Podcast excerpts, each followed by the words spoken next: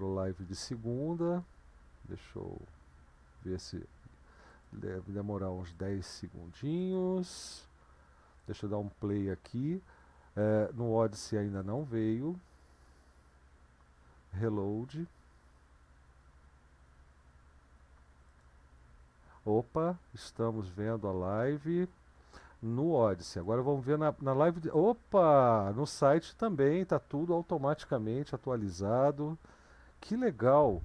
Deixa eu ver quem está com a gente aqui no, no, no na sala da, da rede Matrix. Vocês já estão me Ô, ouvindo? Blau, não foi nem preciso fazer o refresh Não precisou, começou automaticamente, muito bom. Para quem está ouvindo bom. a gente, Perfeito. aliás, seria bom confirmar aqui no chat da, da nossa sala da Rede Matrix. E agora, para quem está assistindo diretamente lá no Odyssey, Com também tem som um chat, de boa, né? tranquilo. Né? É, é, se está tudo certo, e eu vou explicar o que está acontecendo. É, essa semana nós tivemos aqui a, a liberação dos, do, das live streams no, no, no, nosso canal no Odyssey. E quem, quem, acompanha aqui o canal sabe que faz tempo que eu esperava essa funcionalidade, né? Para dizer que de fato estamos livres do YouTube, né? E estamos livres do YouTube agora, né? É claro que ainda vamos avaliar se vamos continuar trabalhando com Odyssey. Essa live vai ser para testar isso também. Tá? Mas o primeiro teste que nós fizemos foi é, sobre encontrar uma forma de fazer, o, de, de, fazer, de embutir essa live lá no site da nossa comunidade, no debxp.org barra lives. Então, se você quiser continuar assistindo por lá, é, é, o, o vídeo está funcionando, dá para acompanhar 100% por lá. O que eu não sei se dá para fazer, isso vocês que são os hackers aqui da nossa comunidade vão descobrir se, se é possível assistir esse é, através desse vídeo embutido na nossa, no, nossa, na, no site da nossa comunidade, se é possível assistir pelo MPV, como muitos aqui gostam de assistir. Né? É, vocês sabem que eu não faço restrição alguma sobre é, é, como que vocês vão assistir, como que vocês vão acompanhar esse canal, o, o, o trabalho desse canal, que agora é, é esses canais, porque nós estamos é, hoje aqui pelo Odyssey, é, é, os, as gravações também continuam acontecendo lá no. Os vídeos gravados continuam sendo publicados lá no YouTube e Uh, se isso aqui não der certo, a gente ainda vai utilizar o PeerTub a partir da semana que vem. Tá? Isso tudo aqui é muito experimental ainda. Mas o importante é que a gente está fazendo um esforço danado para livrar vocês da necessidade de terem uma conta no, no, no, de ter uma conta no no YouTube, talvez até aqui no Odyssey mesmo, apesar que eu agradeço quem vem aqui e, e, deixa o seu like nos vídeos que a gente publica no Odyssey, porque isso é, é, é, é a moeda de troca né, que eu tenho que utilizar para poder postar mais vídeos no Odyssey. Né? Então nós temos uma moedinha interna lá, um dinheirinho tipo mercado imobiliário, alguma coisa assim, né? E, esse, e essas moedinhas são é, é, é, o, é o que eu utilizo para poder postar vídeos, fazer essa live. Inclusive eu tive que pagar com esse dinheirinho para poder fazer essa live hoje aqui, para chegar a um valor mínimo para a liberação do stream ao vivo. Então, dados esses recados explicados, qual é o resumo da ópera para quem está chegando? Dá para assistir pelo debxp.org/lives. Dá para assistir pelo endereço que eu divulguei é, do Odyssey para essa transmissão ao vivo. E divulguei, inclusive, lá no Telegram, em vários, vários grupos, mas também na própria página debxp.org/lives. Logo abaixo ali da, da, da, do título Atenção, tem o link para assistir pelo Odyssey. E lá no Odyssey tem um chat. Se vocês quiserem ba bater papo por ali, fiquem à vontade. Mas, como sempre, é o nosso IRC e a sala DebXP na, na rede Matrix, que é o nosso contato oficial. Tá certo? Hoje a gente vai falar sobre um. Não estou acompanhando pelo Odyssey, estou dentro do Jitsi, Mulin, o, o, o, tal. Aqui está cortando um pouquinho, não sei se é minha internet. É, esse tipo de retorno é importante para a gente, né? A de Feno está perguntando se alguém sabe o link RTSP ou HLS. Não faço nem ideia do que você está pedindo, mas se alguém souber, fique à vontade para responder aí o, ao Adonai. Né? É, Aliás, boa noite, né? Bem-vindo, cara. Se quiser entrar, inclusive, o link do Jitsi, uh, uh, se alguém tiver lá na rede XMPP, né, né se quiser passar para o Adfeno, é, e ele quiser entrar para conversar com a gente, fica à vontade também. Ok? Muito bem. Maravilha. Olha, é, o tema de hoje não é clickbait, é um problema bastante sério, na verdade, que vem acontecendo na verdade, desde que eu comecei a advogar pelo software livre, comecei a, pegar pesado com algum, alguns conceitos que estão que, que, enfim, estão sendo flexibilizados demais, ao meu ver, né? E, e sempre vem aquela coisa, ah, mas o que fulano ali é, é só pode ser comunista, né? O gnusista, comunista e os vários outros rótulos que a gente recebe. E já por várias vezes me perguntaram, é, afinal de contas, software livre é de esquerda ou é de direita? Sabe, você defendeu o software livre, por defender o software livre, você é de esquerda ou de direita? É, então, dentro das várias, das várias opções, dos vários pedidos de temas, né, esse foi um incluído e hoje nós estamos atendendo. Atendendo, aliás, hoje também por coincidência, né, sem saber disso, o Pitanga, na semana passada, propôs esse tema também eh, durante a live, inclusive. Né? É, espero que ele venha aqui para debater com a gente, para debater não, para refletir com a gente, para dar a, a compartilhar a visão dele sobre o assunto.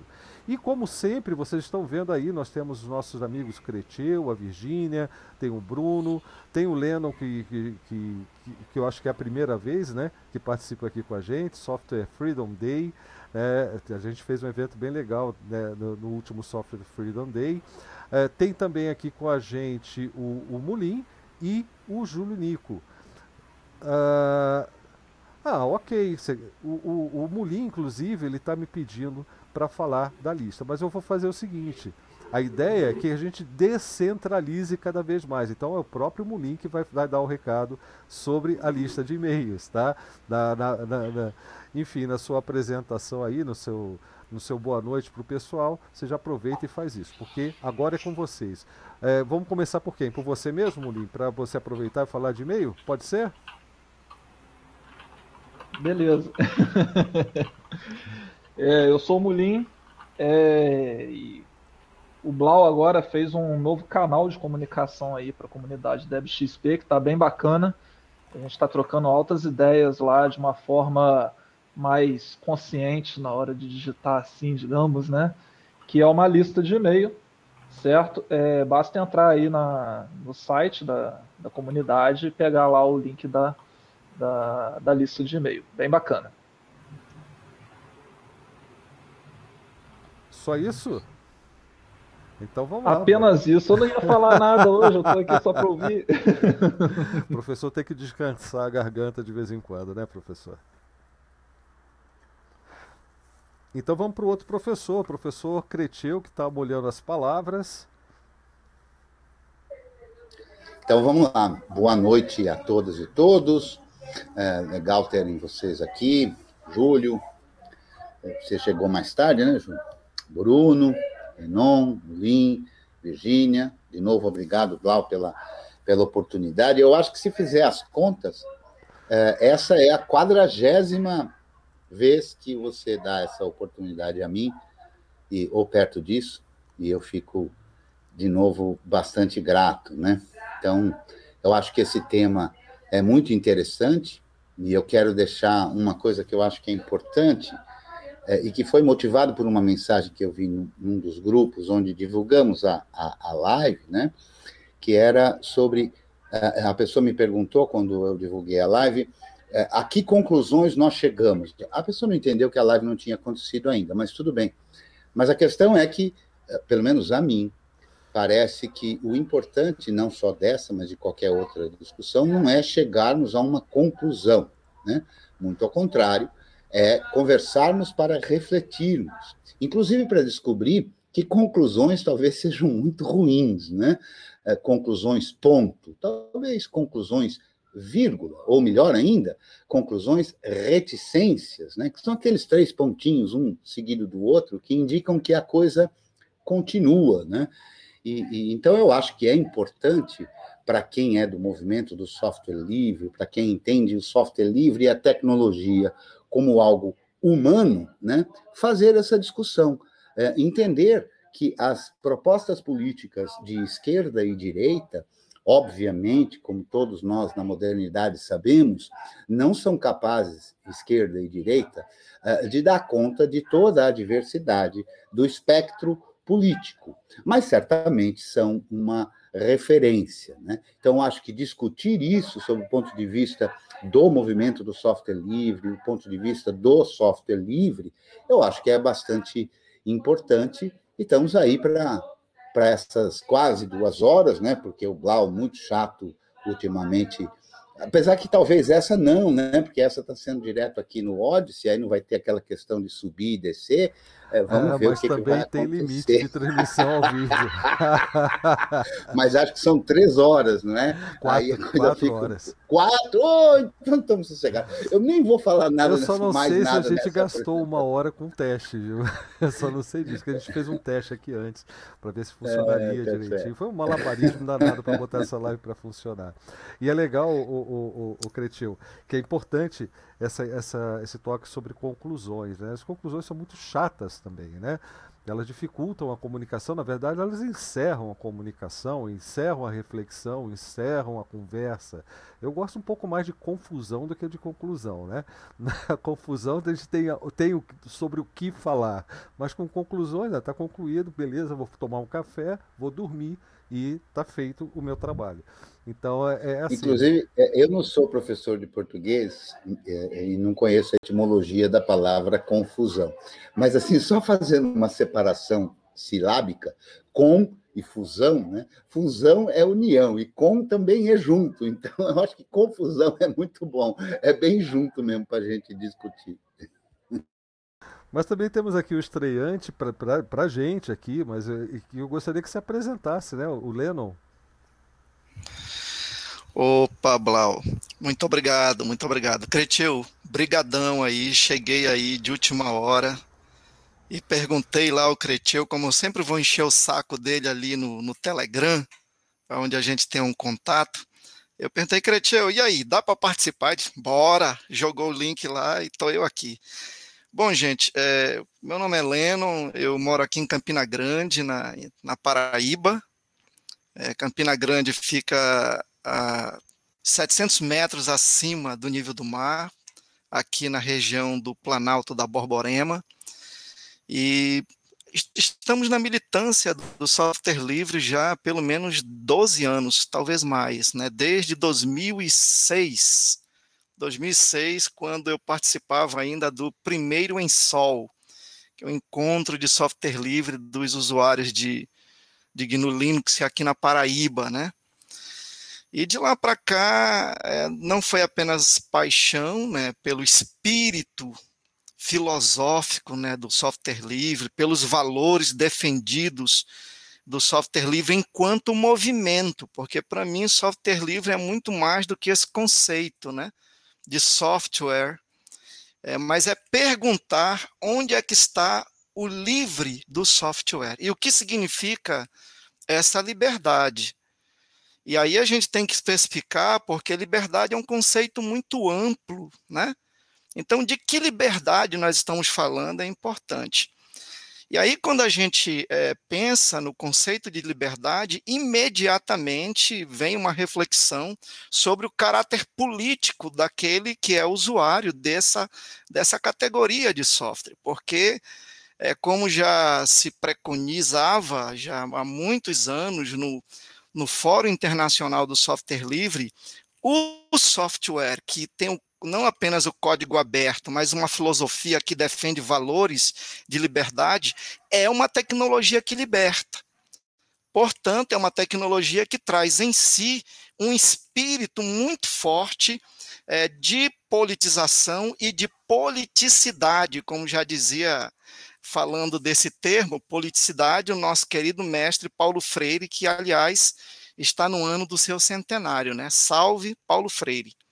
Então eu começo aí com essa, essa provocação, né, falando de liberdade, de software, é, fazendo um link também dessa, dessa, desse termo software, que tem uma profunda influência é, na, não apenas nas relações sociais, mas em todo o fluxo dessas relações a partir da, da internet, e sobretudo agora nesse momento de pandemia, eu faço um link dessa desse software com aquilo que que defendem alguns teóricos como como o, o Manovitch, Manuel Castells e outros, Sérgio Amadeu da Silveira, nosso amigo, de que nós estamos vivendo a era do software. Então, essa era do software, você tem software como elemento fundamental de articulação de relações, você tem liberdade como um elemento aí que tem um conceito específica, que está carregada de politicidade, e aí então deixo aí para a gente conversar sobre esses aspectos aí que eu estou enumerando aí. Já tem pano para manga aí, Cretil? É, bastante. Aliás, eu preciso deixar registrado aqui, registrado aqui uma outra coisa, que o Cretinho ele vive agradecendo no final das lives. Hoje ele agradeceu no começo porque a gente estava comentando que eh, em função da, da Flissol, né, da, daquele, daquele evento, dos vários eventos da Flissol desse sábado, é, a gente estava comentando que que a gente havia falado já sobre o problema de flatpaks e outras tecnologias que é, não, num primeiro momento, atendem às nossas necessidades, parecem atender nossas necessidades, né? aquilo que facilitar a vida da gente, apresentar as tais comodidades, é, mas que ao mesmo tempo, por trás disso, estão é, tirando da gente a, a possibilidade de, de usufruir da, das quatro liberdades de software. Foi um tema que a gente debateu também bastante, conversou bastante nesse sábado.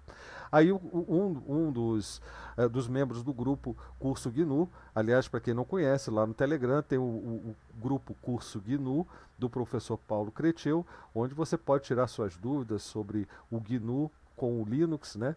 E, e, enfim, aprender bastante mais, porque tem um curso que ele faz também lá no canal dele do YouTube e também aqui no Odyssey, né? Então, aproveitando o comercial, mas enfim, aí eu, eu para responder esse membro do grupo que fez a pergunta, quando que vocês falaram sobre Flatpak numa live de segunda?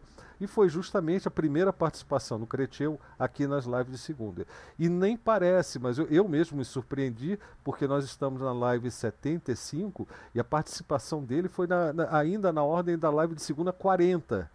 Olha que interessante, basicamente metade da existência dessa, desses nossos encontros às segundas. E, e, na verdade, gente, que fique muito claro, eu é que sou muito grato. A gente vinha fazendo um trabalho de formiguinha antes do Cretil aparecer, é claro. A gente teve aqui a participação de gente muito boa, muito bacana. É, é, a gente teve o professor Newton Riso falando sobre FreeBSD, por exemplo, e outros tantos que vieram é, antes do Cretil aparecer. Mas uma coisa que a gente não conseguiria tão rapidamente seria furar essa nossa bolha né, de contatos. Nós tínhamos um, um, um, círculo de contatos muito pequenos. E, e Cretil aqui, além da, da do brilhantismo com que ele apresenta os vários temas, né? E, e aí eu falei, caramba, o Cretil me deu atenção, que legal, né? Achei interessante, que beleza, fiquei super contente, mas mais do que isso, é que ele tem muita vivência. Ele é um cara que adora uma mesa de bar, um papo com uma cerveja ali na frente, assim como eu. Eu também gosto. Só que meus amigos não eram os mesmos amigos dele, os mesmos conhecidos, os mesmos colegas de copo e de software livre.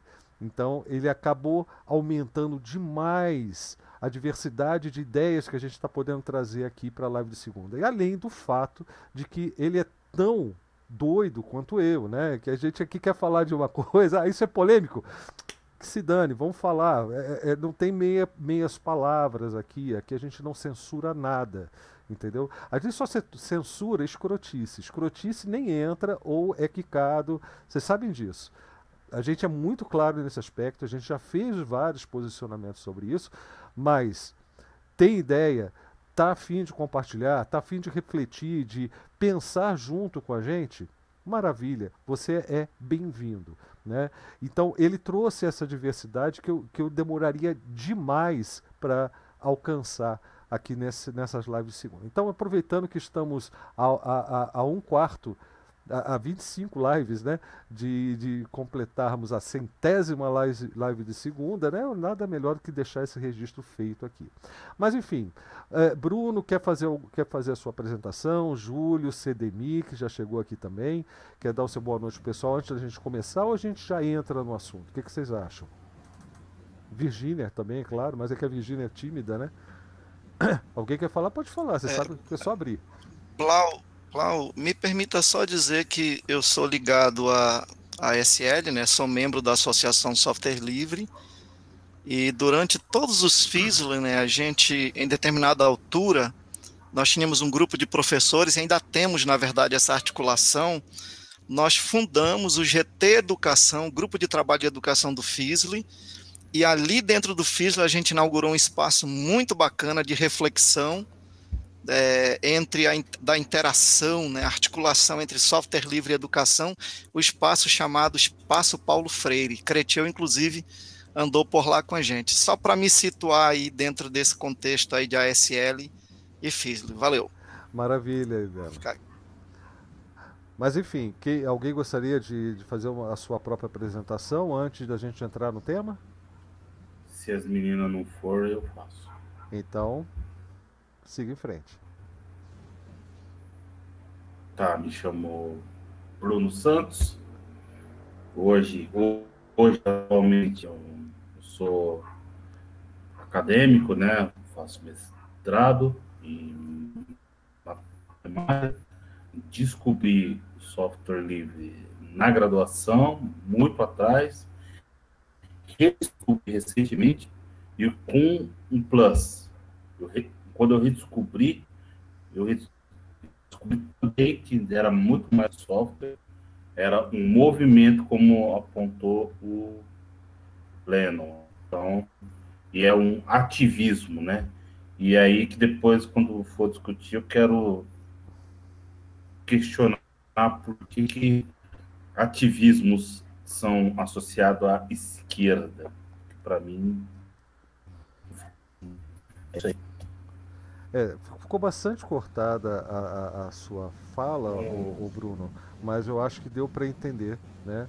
Eu acho que o pessoal aqui não tem dúvida sobre o que você quis dizer. Só, só avisando que a sua transmissão está bem ruim, tá? É, o Júlio falou que quer, quer falar com a gente também, né? Fala aí, Júlio. Opa, estão me ouvindo aí? Tranquilo. É, boa noite a todos aí. É, queria agradecer aí ao, a todo mundo que tem participado da, das lives e que faz isso acontecer aí, ao Blau, ao Cretil. Eu gosto muito de poder participar, não tenho aparecido nas anteriores, mas eu sempre estou acompanhando. E, bom, meu nome é Júlio, eu faço é, estudo engenharia da computação na UFES, é, no Espírito Santo, aqui na Universidade do Espírito Santo, e conheci o software livre através do canal do Cretil e não na universidade. Então, eu, eu até queria fazer uma pergunta assim, que as pessoas falam muito de que a universidade pública, ela, ela doutrina os alunos para a esquerda, tem muito de, é, que as pessoas falam muito isso, eu já ouvi isso. É, e se o software livre, por exemplo, é de esquerda, por que eu não aprendi na universidade? Porque eu conheço pouquíssimas pessoas que sabem o que é software livre na universidade dentro do curso de engenharia da computação ou ciência da computação que está vinculado ali, que eu conheço pessoas. É, então, eu achei legal o tema, vim participar hoje aí desse assunto. Boa pergunta. Aliás, tem tudo a ver com aquela, com aquela frasezinha que, que o Cristian gostou. Para mim era tão normal, mas enfim que, que a gente estava falando, o que, que você aprende na, na, na, universidade, né? Se é o software que é livre ou o software livre, né? Porque o software livre está falando de movimento, né? Está falando de ativismo, está falando de revolução até, eu acho que é até revolucionário o negócio. Agora, o software que é livre, aí é, é uma outra história, é uma tecnologia, né? E você vai aprender a tecnologia que você tiver que aprender. Então, ó, o P angélico é, tá, tá dizendo aqui no, no chat do Odyssey. A primeira live no Odyssey a gente nunca esquece. Meus agradecimentos à comunidade DebXP. Eu que agradeço aí, P. Angélico. É, o, o, o Adfeno parece que conseguiu encontrar o link para assistir é, sem precisar entrar na plataforma. É, ele está no chat da sala DebXP, da rede Matrix. Qualquer coisa vocês perguntem para ele, a Luiz Neto. Boa noite, como é o nome? Espaço Paulo Freire, Software Livre e Educação, é isso? o, o, o Lennon. Sim, sim. É, durante o, o, os FISLI, né, os nossos encontros em Porto Alegre, que sempre aconteciam aí no mês de julho, geralmente, é, nós, um grupo de professores, inauguramos um espaço ali chamado Espaço Paulo Freire, tá, em que a gente compartilhava não apenas é, é, os estudos resultantes da aplicação da tecnologia livre em sala de aula, mas também é, é, textos, projetos e até é, ferramentas desenvolvidas por professores e professoras hackers, né? Então era muito bacana, uma troca de conhecimento assim que foi riquíssima para gente. E agora é, nós estamos com outro projeto aí, como sempre ela, né? Aqui eu tenho que fazer uma homenagem à minha querida amiga, professora Ana Frickmat, né? Ali da do Semiotec do Laboratório de Semiótica e, e, Tecnologia, Linguística e Tecnologia da Universidade Federal de Minas Gerais, ela está liderando um outro projeto. A gente quer é, não apenas levar tecnologias livres, mas formar professores a partir desse movimento do software livre, com uh, um projeto que ela está inovando e convidando uma série de professores ligados àquele espaço para a gente ajudar as, as, escolas nesse momento de pandemia e pós-pandemia também. Então, o projeto está nascendo, vai ser muito bacana. Tá? Então, vai ter muita gente boa aí, não apenas é, usuários, gente que aplica tecnologia em sala de aula, mas também desenvolvedores, desenvolvedoras, gente da área do software, gente da área do hardware livre. Vai ser muito legal. É isso aí. Maravilha. Bom, é, vamos entrar no tema. Vamos fazer a pergunta logo da forma que eu recebi essa pergunta. Software livre é de esquerda ou de direita? Podem, podem decidir aí quem que vai tentar responder. Antes até de tentar responder, bom, é. é, é curioso que é, esse, esse tipo de, de pergunta acaba por, por incitar e deixar muito claro alguns aspectos, né? Então, uh, por exemplo, num dos grupos que, que participo e que divulguei, esse mesmo grupo que, que, que participo e divulguei a live, que é o Deban São Paulo, uh, lá em paralelo está havendo uma discussão aí, e uma das frases que está lá, eu não vou dizer o nome da pessoa que disse a frase, porque está lá no grupo e, e, tal, mas eu acho que isso não é o importante, eu acho que o importante é, é perceber este pensamento. E esse pensamento me parece muito corriqueiro. Né? Uh, e a frase diz assim: uh, fala, o software livre transcende esse debate, o debate de esquerda e direita. Falar que ele é X ou Y acaba afastando o outro grupo, o que não é e nunca foi o objetivo do movimento. Uh, há uma outra pessoa que diz assim também que acho que trazer essa discussão política para o âmbito do software livre não traz muitos benefícios práticos. E, e outras pessoas, inclusive, concordando com essa posição. Né? Então, o primeiro passo que eu gostaria de dizer, ele tem a ver com uma coisa bem de professor mesmo. Se você ainda não entendeu que software livre é política, você ainda não entendeu do que se trata software livre. Software livre é um movimento político. Por quê? Porque todo movimento que envolve as pessoas e que implica no que vai acontecer com as pessoas é um movimento político. Se você quer entender o que é software livre, aprenda isso. Isso não é uma questão sobre júdice, sobre discussão porque não tem nada a ver com software livre. A definição da palavra política advém daí, daquilo que interfere na polis, daquilo que implica em situações de, da polis. A polis é o que era no passado, de onde veio essa palavra, a cidade, né? Então, interfere nas relações sociais, interfere no comportamento das pessoas. Então, este é o significado da palavra política. Então, achar que existe a possibilidade de tirar a política do software livre, na verdade, me parece muito claro que é uma tentativa de impor um determinado valor político. Porque não discutir política é uma ação política. Quando você escolhe achar que há temas que você deve ou não deve discutir, você está fazendo uma política. Uma política, inclusive, que vem prevalecendo nos últimos tempos. E imaginar que discutir a política é desagregador, que discutir a política gera confusão, que discutir a política provoca inimizades. A meu ver, isso está absolutamente equivocado. Desrespeito provoca inimizades, intolerância provoca conflitos, não a política. Existe um movimento político muito forte no mundo que procura realmente demonizar a discussão da política. Porque sem a política, a gente vai para uma outra palavra, também surgida da mesma época, que é idiota. Idiota, a definição dessa palavra, é claro que hoje as pessoas usam essa palavra meio como xingamento, né? Ah, aquele é um idiota.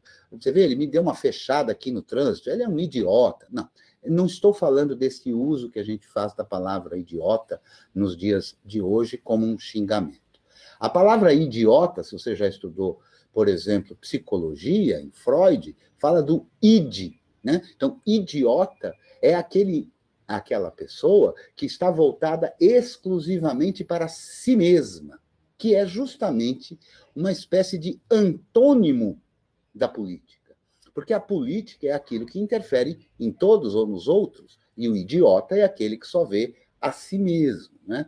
Então, é importante perceber essa circunstância. Não seja idiota, ou seja, não, não fique só em você. Se você está só em você, aí você não entendeu ainda a complexidade de tudo isso. Mas existe um movimento político, como eu dizia, muito forte e que, em muitas circunstâncias, pode ser até preponderante, que é justamente esse é de tentar promover a idiotice. A idiotice nesse sentido filosófico, ou seja, do individualismo, das pessoas olharem exclusivamente para si, como se isso fosse possível, porque não é possível. Nesse momento, por exemplo, eu estou procurando não falar alto, porque eventualmente posso ter um vizinho, vou incomodar o vizinho, é, eu escolhi estar aqui sentado, e ao estar aqui sentado onde estou, na casa em que vivo, estou fazendo política o tempo todo. Né?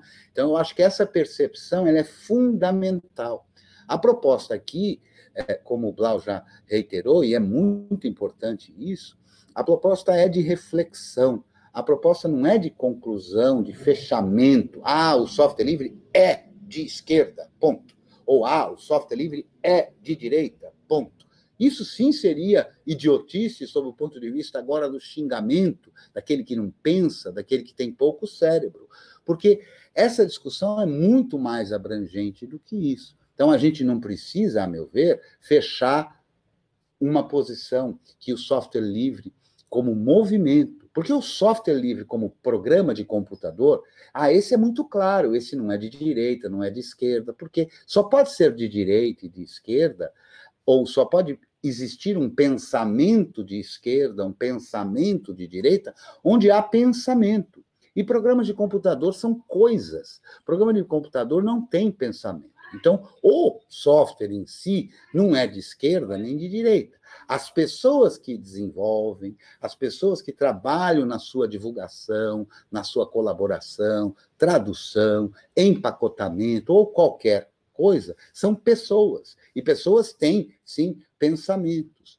E se a gente estudar um pouco do que se trata a direita e a esquerda, a gente vai poder conseguir entender o espírito das pessoas que estão envolvidas. E no desenvolvimento dos softwares livres, dos programas efetivamente, eles são plurais. Há pessoas de todo tipo, há fascistas desenvolvendo programas de computador, há racistas desenvolvendo programas de computador, há machistas desenvolvendo programas de computador, há neonazistas desenvolvendo programas de computador.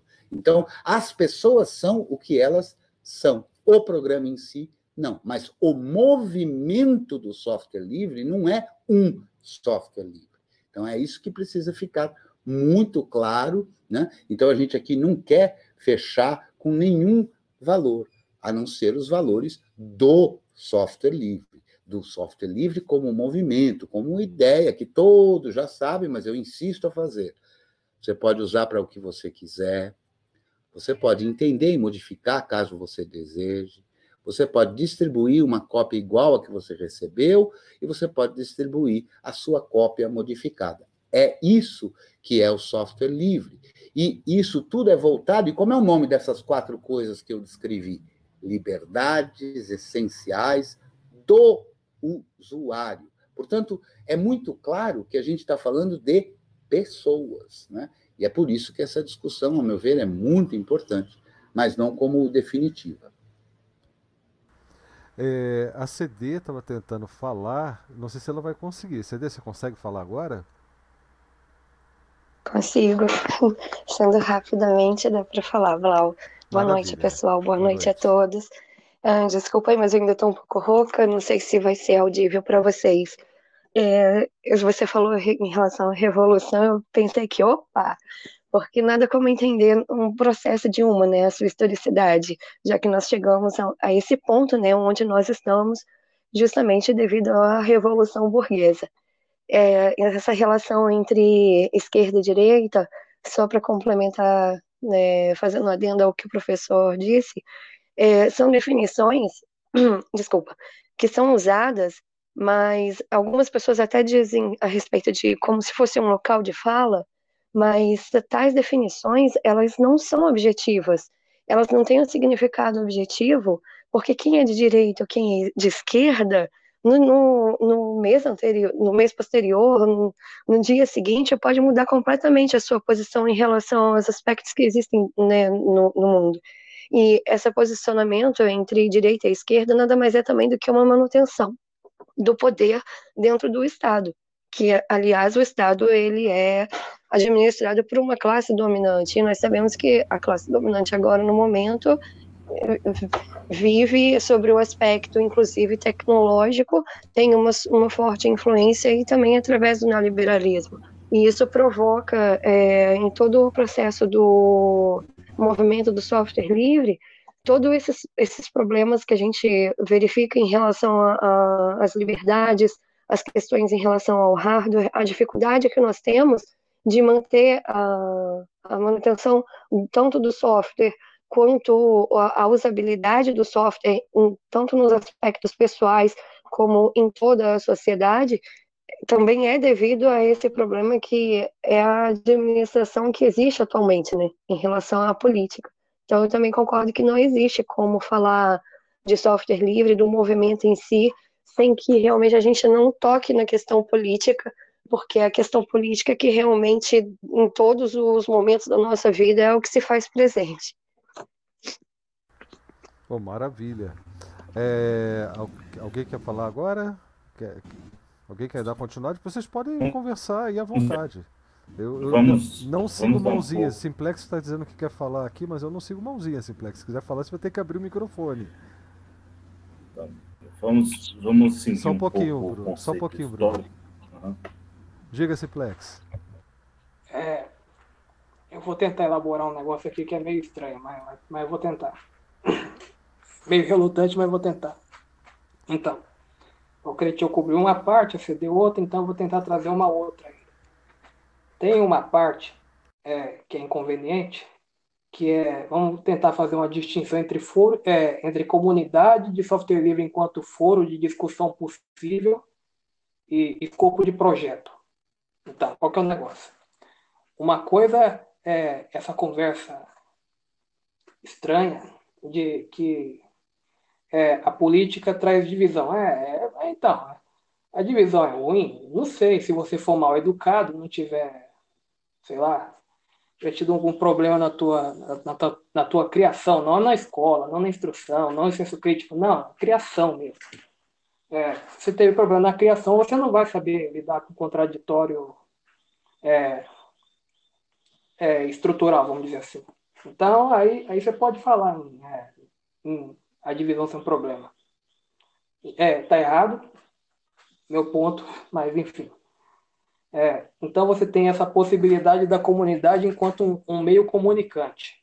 Você tem ali aquelas, igual aquela aquela coisa de biologia, você tem um tecido vegetal, você tem aquelas células com as paredes, mas elas são comunicantes. Aí você tem o.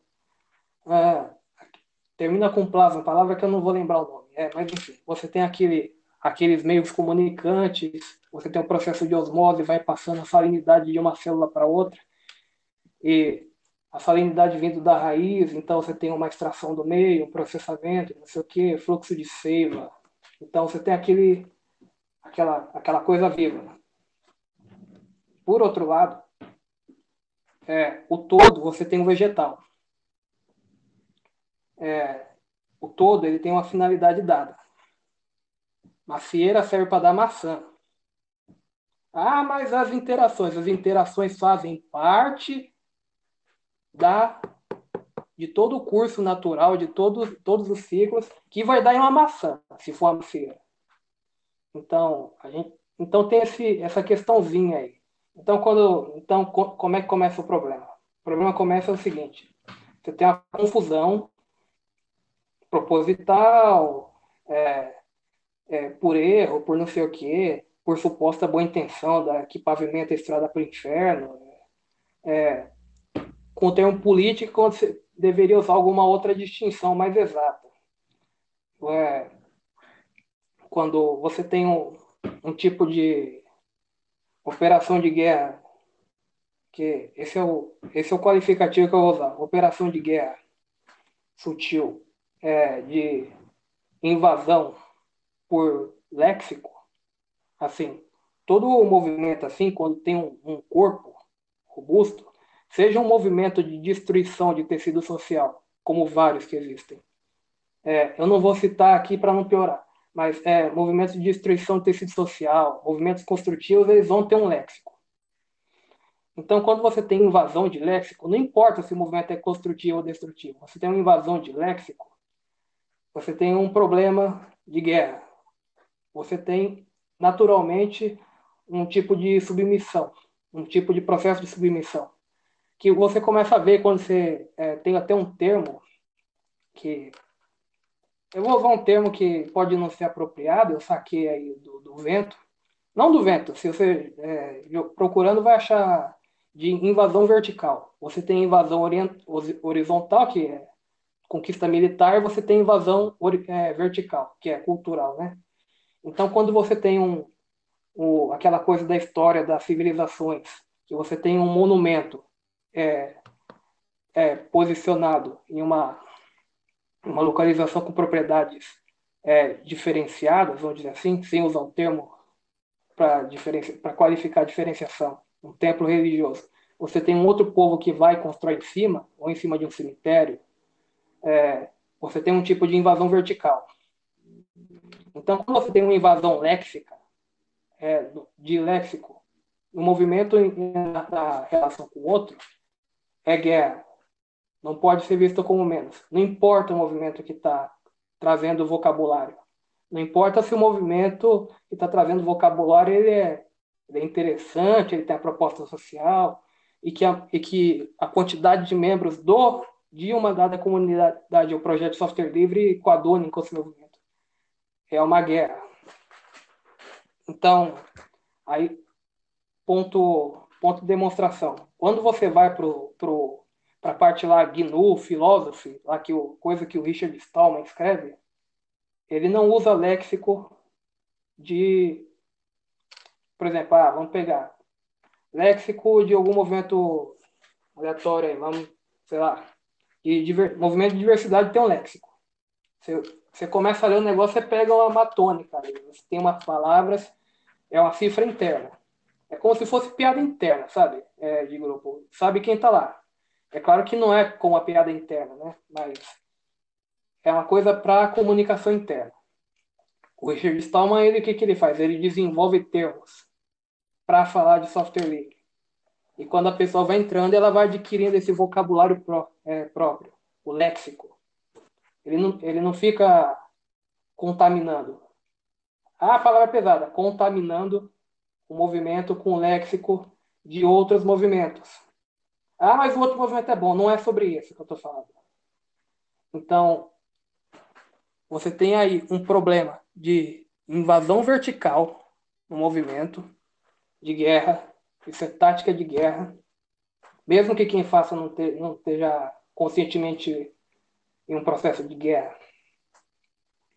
E você tem, voltando, sem falar que eu estou demonizando alguém, o processo comunicante das células. Então você tem essas duas realidades que tem que se relacionar.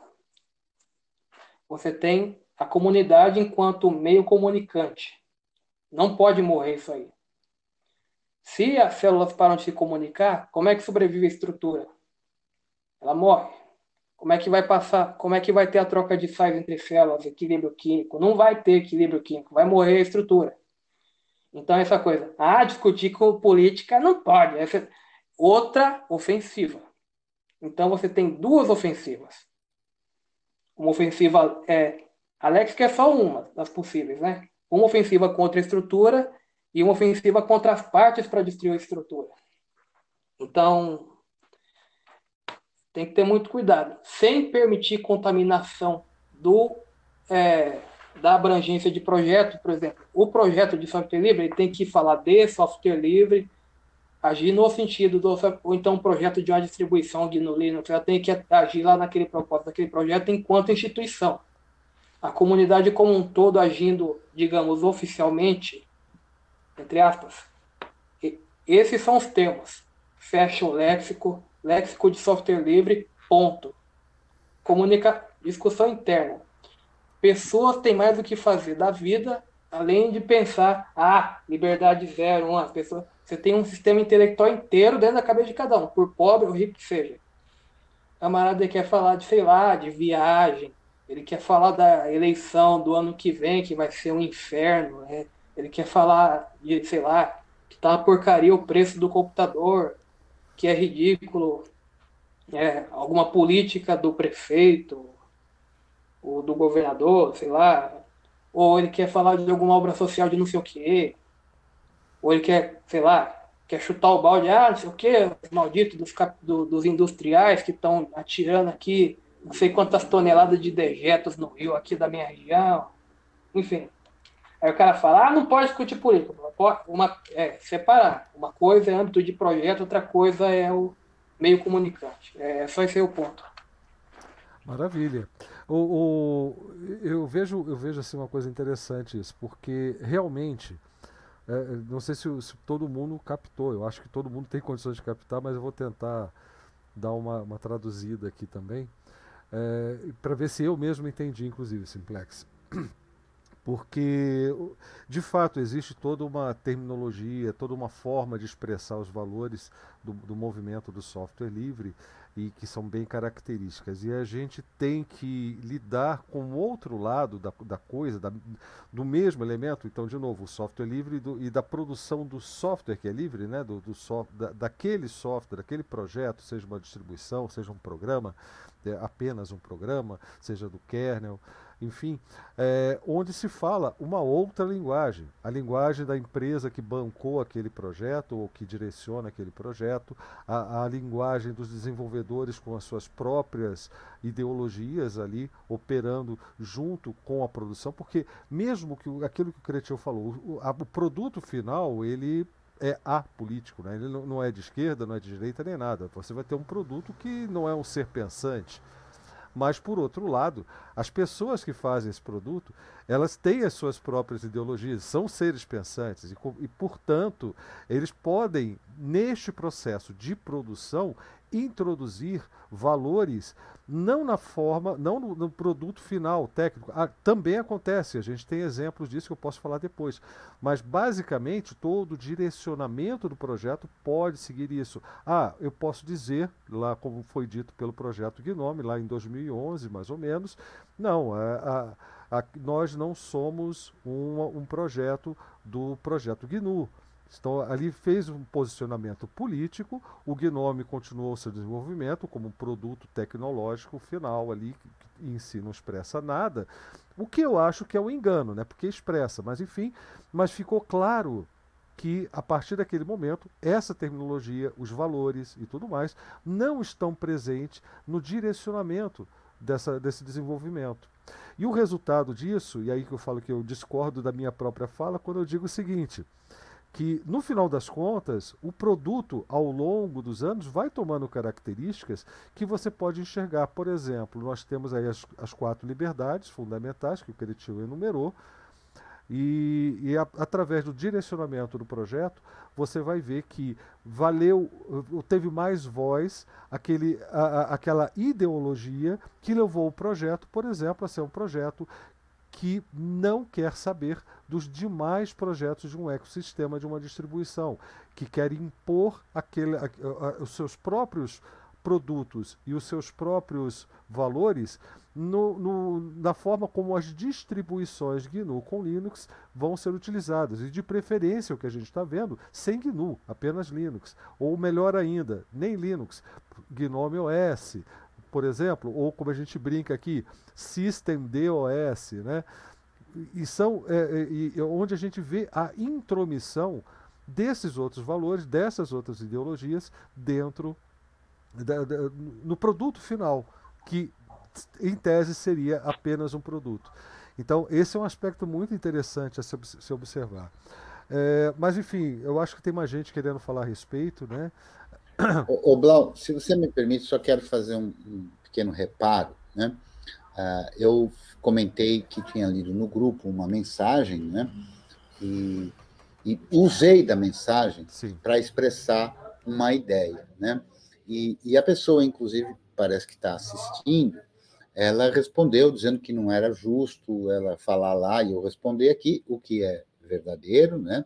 Mas eu não estava respondendo para esta pessoa, né? Porque eu uso o mesmo fórum, né? Se a pessoa fala lá, eu respondo lá. Então a resposta que eu tinha que dar lá, eu dei lá. Agora eu aproveitei aquela pergunta, não como dar uma resposta, mas para falar de uma dúvida comum que as pessoas tem, e por isso eu explanei é, dessa forma. Então, a minha intenção precisou ficar esclarecida aqui para não parecer que, que, que eu estou sendo ofensivo ou respondendo daquela forma, ou que não entendi o que a pessoa quis dizer, mas sim estou aproveitando desta dúvida né, para poder expressar aquela opinião que eu dizia sobre o software livre ser um movimento político e assim por diante. Obrigado. Maravilha. É, mais alguém? Quer dar continuidade ao assunto? Blau, eu gostaria de, de dar mais uns dois centavos aqui de contribuição para dizer o seguinte.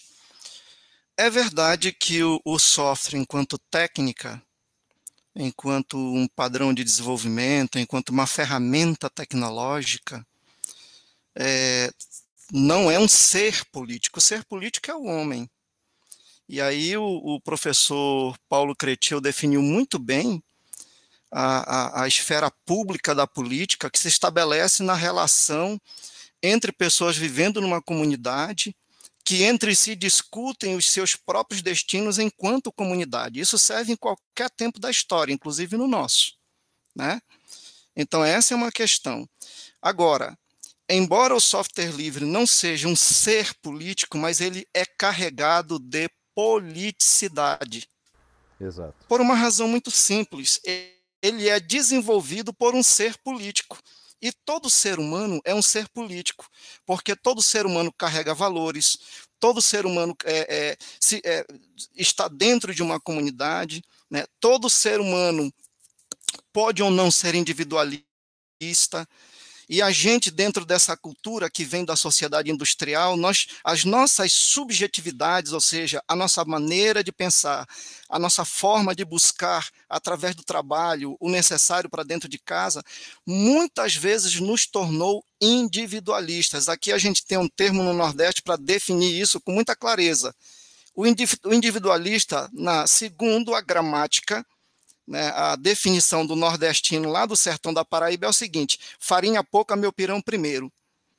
E quando se pensa é, essa questão aí relacionada com os valores que são defendidos por, pelo movimento do software livre, e eu diria por esse, por esse, por esse artefato tecnológico que é carregado de politicidade, esse movimento repousa em, em duas em duas teses fundamentais, a meu ver. Que daí se deriva uma série de outros valores. Primeiro, que é o compartilhamento do conhecimento. E aí você vê isso de forma muito difundida e trabalhada de uma maneira muito generosa dentro das comunidades de software livre. E segundo, é o acesso livre ao conhecimento. Então, para mim, essa, é, é, esses dois valores fundamentais estão enraizados dentro, daquela, dentro daquela, daqueles, daqueles valores que a gente chama de quatro liberdades, sem o que um software não pode ser chamado de software livre. E aí, aí seria muito bacana a gente, pelo menos, pensar na ideia da, da liberdade zero, né, que é o direito de executar, é o direito de usar o software para qualquer propósito, não é isso? E aí dá para gente, a gente verificar claramente aí que essa, essa gramática, esse léxico, como falou aí o nosso querido simplex, eles não existem à toa, né? É uma coisa que, que é significativa, que dá significado, que traz que traz realmente é, a ideia do que seja aquilo que nós defendemos, ok? Por exemplo, quando você pensa na liberdade zero, é, é, um software é, livre, recebe esse adjetivo de ser um, um um programa de computador chamado de software livre, quando ele pode ser executado em qualquer lugar, por qualquer pessoa, para qualquer organização ou nação.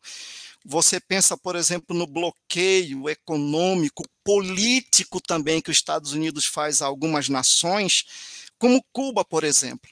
Então, Cuba não poderia executar o Windows, o sistema operacional Windows não pode ser executado porque é um produto de uma empresa norte-americana e por conta do bloqueio continental, é, é, é, Cuba não pode usar aquele produto. Mas Cuba pode usar o GNU Linux, pode não apenas usá-lo, mas remixá-lo totalmente a partir da abertura do código para construir uma tecnologia nacional cubana, por exemplo. Então, por aí você percebe que, embora o software não seja em si um agente político, mas ele está carregado de politicidade e ele pode sim mudar toda uma, uma, uma, uma lógica e, e, e uma riqueza nacional baseada na tecnologia e na produção de, de, de tecnologia própria. Né? É, Para a gente continuar a nossa discussão aí. Pode dar continuidade. Não, ficou bem claro mesmo com, com com a explicação desse termo de politicidade, essa noção do que, que é carregado uh, num software, né? Porque o software, especialmente se o software for livre, né? É, o software carrega, né? O software sempre carrega junto dele o conhecimento, que é o algoritmo, que é a maneira de se resolver algum problema em forma computacional. Então, todo software carrega em si, distribuído de que maneira for, esse conhecimento. O software livre distribui isso, e como a gente tem o acesso ao código-fonte e as liberdades para poder entender e modificá-lo e distribuí-lo, a gente tem que esse conhecimento que está ali embutido é também livre. E é isso que é fundamental. É livre, é acessível a todos, é modificável, ou seja, é um patrimônio humano. Né? É alguma coisa que está acessível a todos aqueles que que, que, que desejarem, que tiverem acesso a esse, a esse programa de computador e, portanto, a esse conhecimento que está ali embutido. E não é por outro motivo que o movimento do software livre encontra um, diversas interseções, congruências com outros movimentos sociais também ligados ao compartilhamento do conhecimento. Então, a partir do movimento do software livre, ou, ou se não a partir, essa conjunção de coisas acontecem com cultura livre, com permacultura, com uma porção de outros movimentos sociais que também estão envolvidos na preocupação com a pessoa, na preocupação com a coletividade. Né? E eu também quero aproveitar para dizer que há várias formas possíveis de coletividade. Né? E, inclusive, essas várias formas possíveis existem, coexistem no meio de tantas outras. Né? Então, a gente, quando fala em comunidade, é claro que o termo comunidade seria de uma unidade comum, alguma coisa em comum e assim por diante. Né?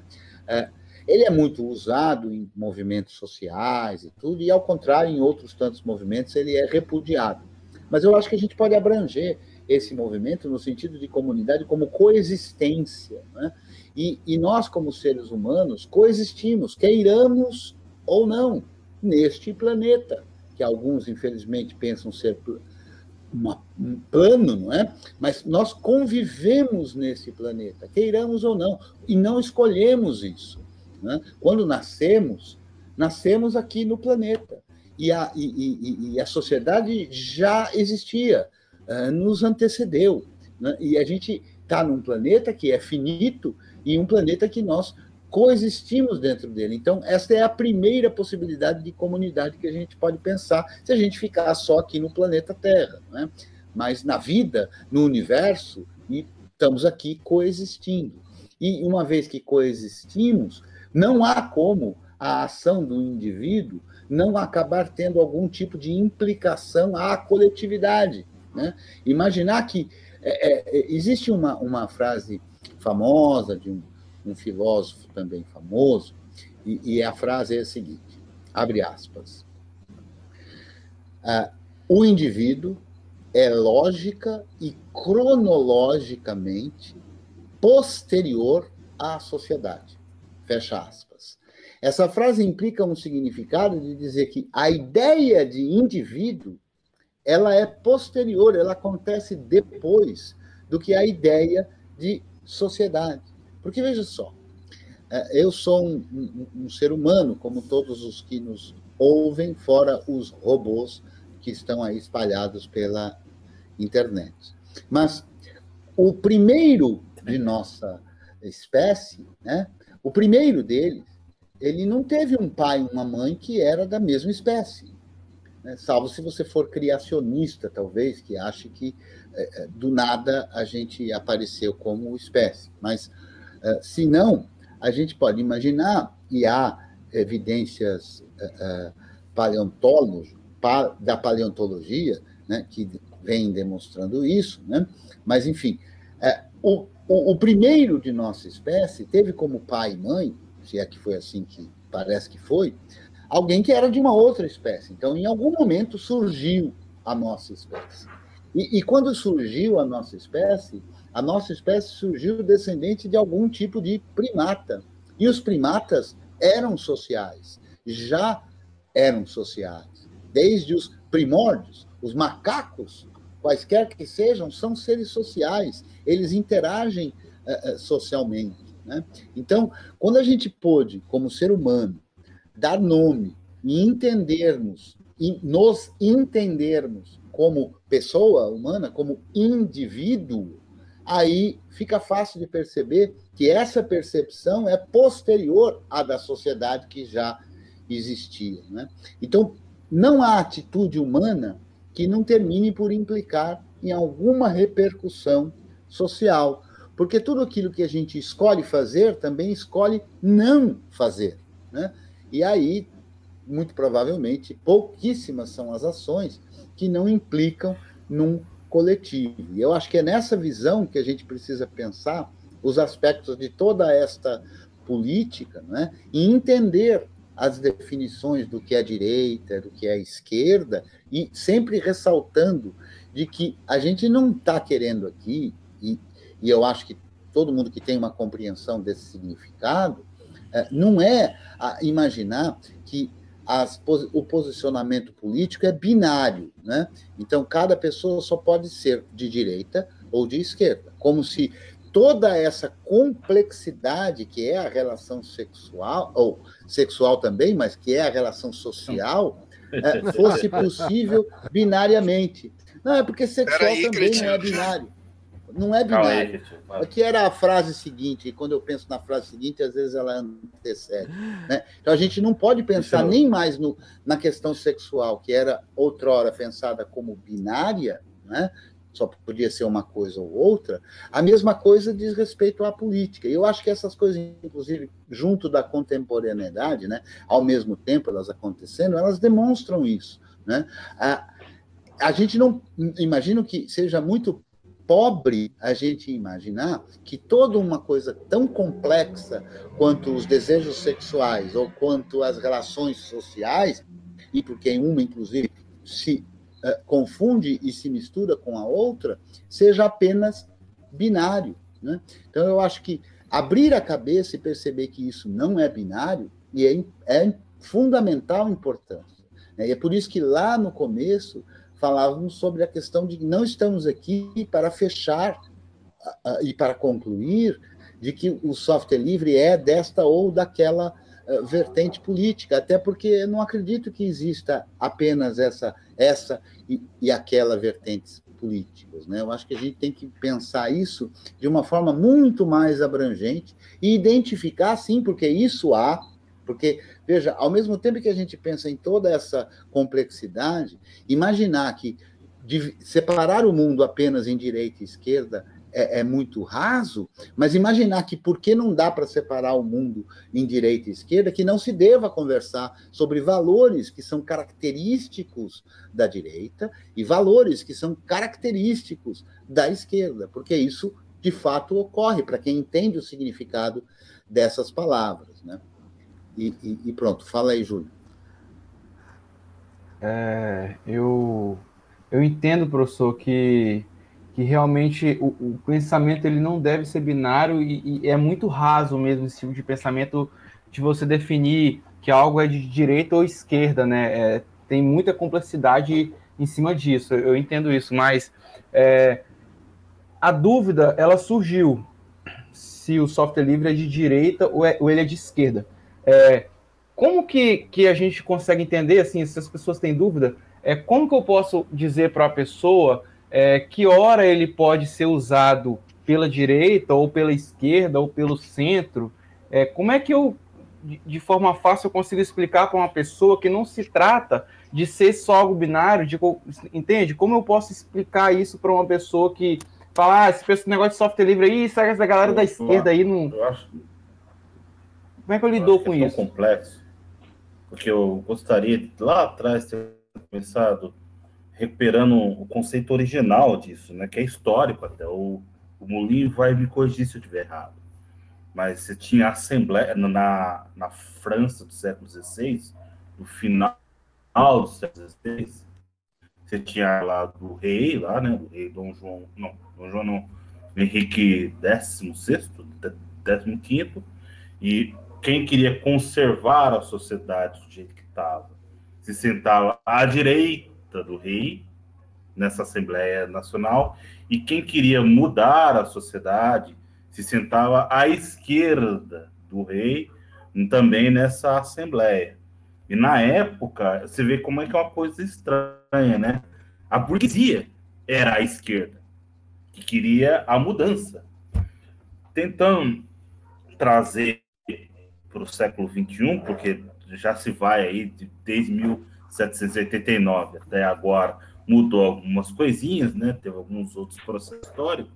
Eu fico me perguntando quem quer conservar as coisas que estão hoje em dia e quem quer modificar para melhor, para pior, não sei. Modificar. Quem quer mudança, quem quer alterar a situação, porque não sente que não está confortável, né? Posso é, dar um é, é, é, é, eu não conheço ninguém que não queira mudança. Não conheço ninguém 100% satisfeito. Eu não conheço nenhum grupo. Conservador? É, eu não, o conservador quer uma mudança. É, é engraçado a gente ele, pensar dessa ele forma. Pode, né? ele, ele, pode ele, querer diz... mudar para não mudar. É, é, ele diz que não quer mudança. Você pode pensar assim, né, por ser conservador, você pode imaginar que é uma pessoa que, ou um grupo que não quer mudanças. Mas ele não está satisfeito no mundo onde a mudança é uma constante. Não tem nada mais absoluto na realidade do que a própria mudança. Então, é, ele quer uma mudança desse estado de mudança, se você pensar bem. Né? A, condição, é, a condição natural da mudança. social Sim. a condição social de muita gente é uma coisa que não muda nesse tempo todo, por exemplo. Não, se você a pode quantidade de pessoas. Você pode definir coisas, aspectos pontuais que, que estão aí há muito tempo, mas eles estão aí há muito ah. tempo por um exercício de manutenção desse estado. É o que a gente chama de status quo. Entendeu? Mas Pode de falar? fato, de fato, ainda não. É só um pouquinho que eu não concluí. o que eu quero chegar, o ponto que eu quero chegar é o seguinte: é, de fato, historicamente, a gente tem essa, essa referência aí de, do, dos eh, de quem ficava à esquerda e à direita queria ou não mudança, mas o fato é que todos querem uma mudança.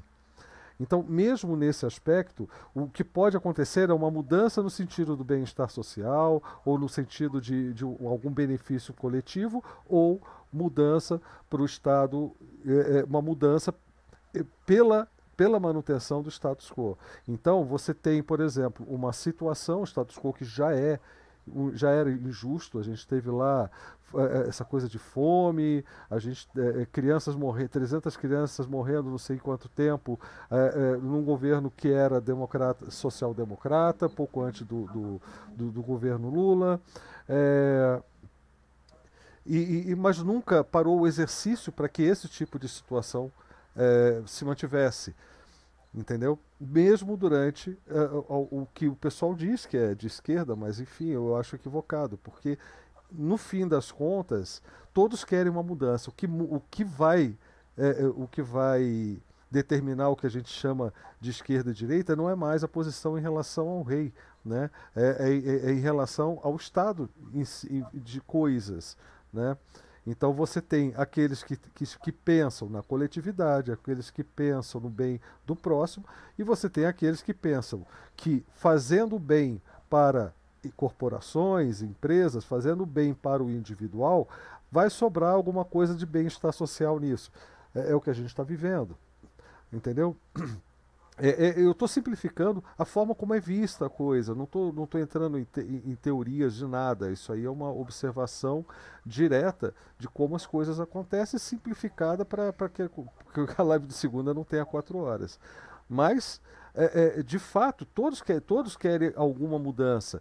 E a prova disso é que chegou aí o governo Temer, por exemplo, baixaram, conseguiram baixar uma mudança em algo que vinha aí desde muito tempo. Se resolvia ou não, não importa. O fato é que eles promoveram uma mudança na Constituição né, para que fossem reduzidos os direitos trabalhistas, fosse removido, né, não é reduzido nada, fosse removido.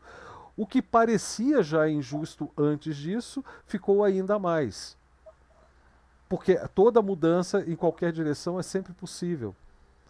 Entendeu? É, e, então, é, é, nesse aspecto que eu digo: a gente pode falar assim, é, a gente pode utilizar essa alegoria, mas a gente tem que tomar cuidado com certos termos, eu acho, que, que com, certas, com certas conceituações, né, ou preconceituações, que levam ao entendimento errado, porque no final das contas a gente está lutando contra pessoas que, que estão lutando também. Há uma guerra estabelecida. E essa guerra, ela é, é, é um cabo de guerra que não, não vem de hoje, vem, enfim, é, é histórica. Né? E ela vai continuar existindo. É, é para quem vai o poder.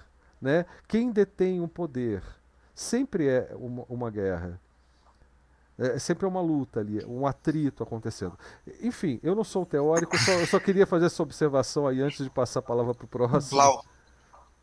Blau. Pode falar. Queria dialogar contigo e com. O... Quem é o BS, hein? O BS é quem? É o Bruno. ah, o Bruno.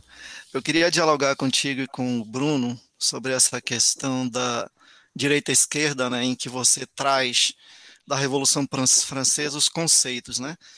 Então, quem se posicionava à esquerda era a burguesia, a burguesia queria uma mudança, mas era uma mudança porque estava excluída, era quem gerava riqueza para sustentar o rei, sua corte e o clero, Exato. que nem trabalhavam e viviam dentro de um status que não, ad, não admitia a mudança. Por quê? A, o, o, qual é o cerne da questão? É que alguém, um grupo queria ser incluído, porque se sentia excluído. Então aqui é a luta pela inclusão. Então, historicamente, para não, para não gastar muitas palavras e muitos argumentos, o que vai definir o campo da esquerda é a busca da inclusão.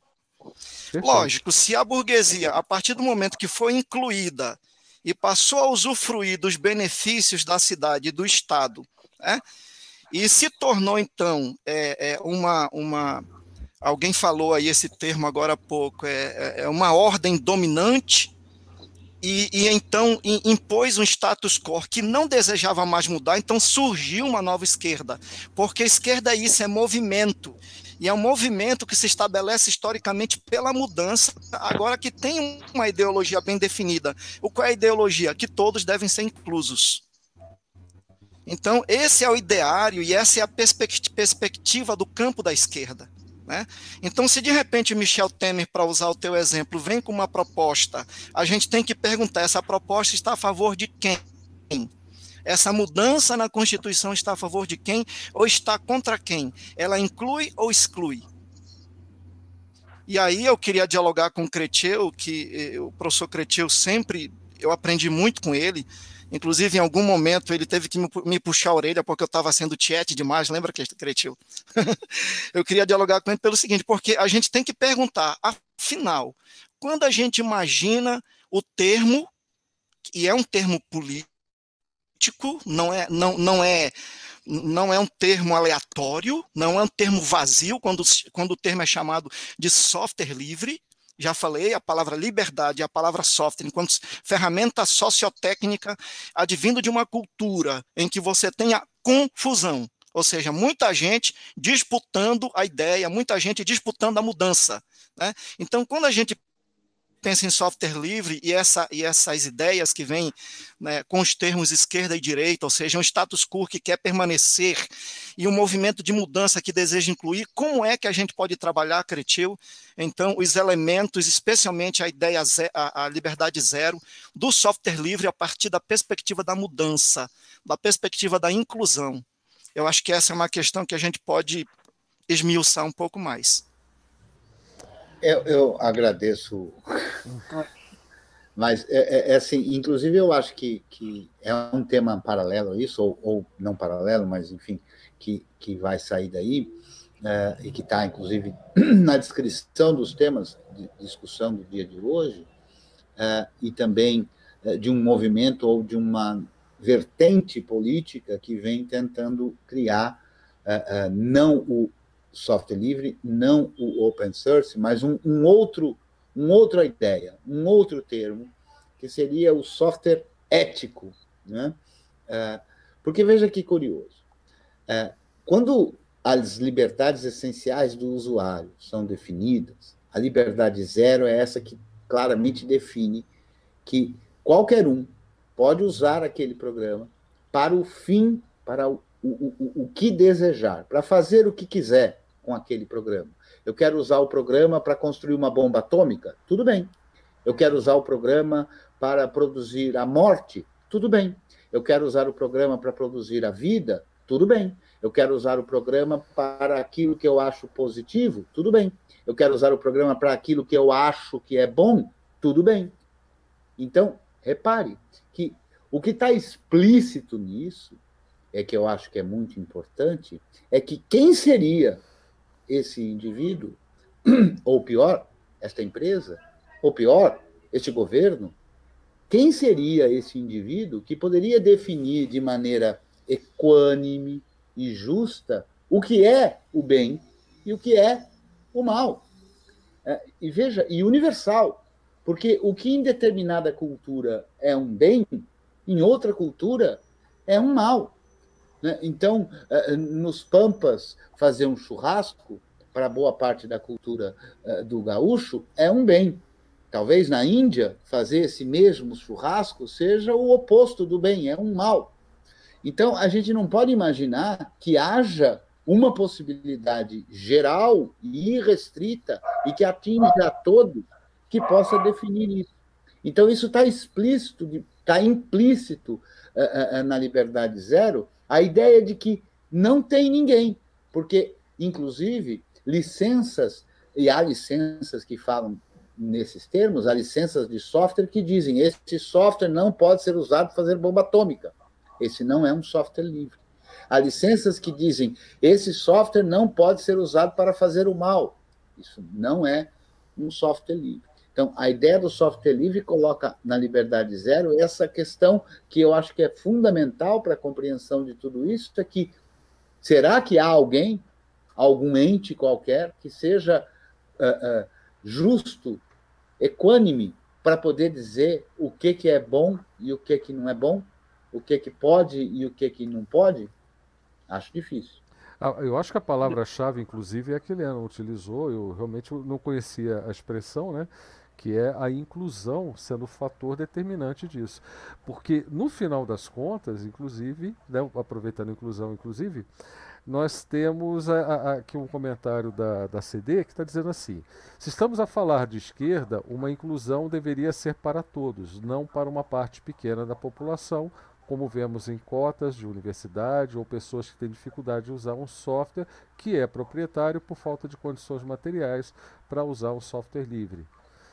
Enfim, é, é, esse lance de inclusão, eu, eu, eu, se é que eu entendi direito, né, Leno, o conceito, é, tem muito a ver com alguém lutando para que o seu lado seja incluído na mudança. Né? É, é, isso me pareceu assim uma consequência direta. Então, veja, eu tenho um movimento de software livre que quero incluir o usuário no jogo do poder de, de do uso da tecnologia. É, quando eu digo que, que na liberdade zero, ó, todo mundo pode usar para o fim que quiser e da forma que quiser, para que o software, para que aquela tecnologia seja considerada livre, né? eu estou incluindo todo um grupo de pessoas, todo um grupo, é, é, enfim. E, e, de fato, quando você tem uma distribuição que coloca por imposição do seu governo. A gente, infelizmente acontece. Não, esse software não pode parar nas mãos de, de utilizadores de países que estão embargados aqui pelo nosso, né? Pela, pelas nossas leis a gente não pode. Esse software deixou de ser livre. É, é, e, e, mesmo que a licença dele ainda seja uma licença GPL.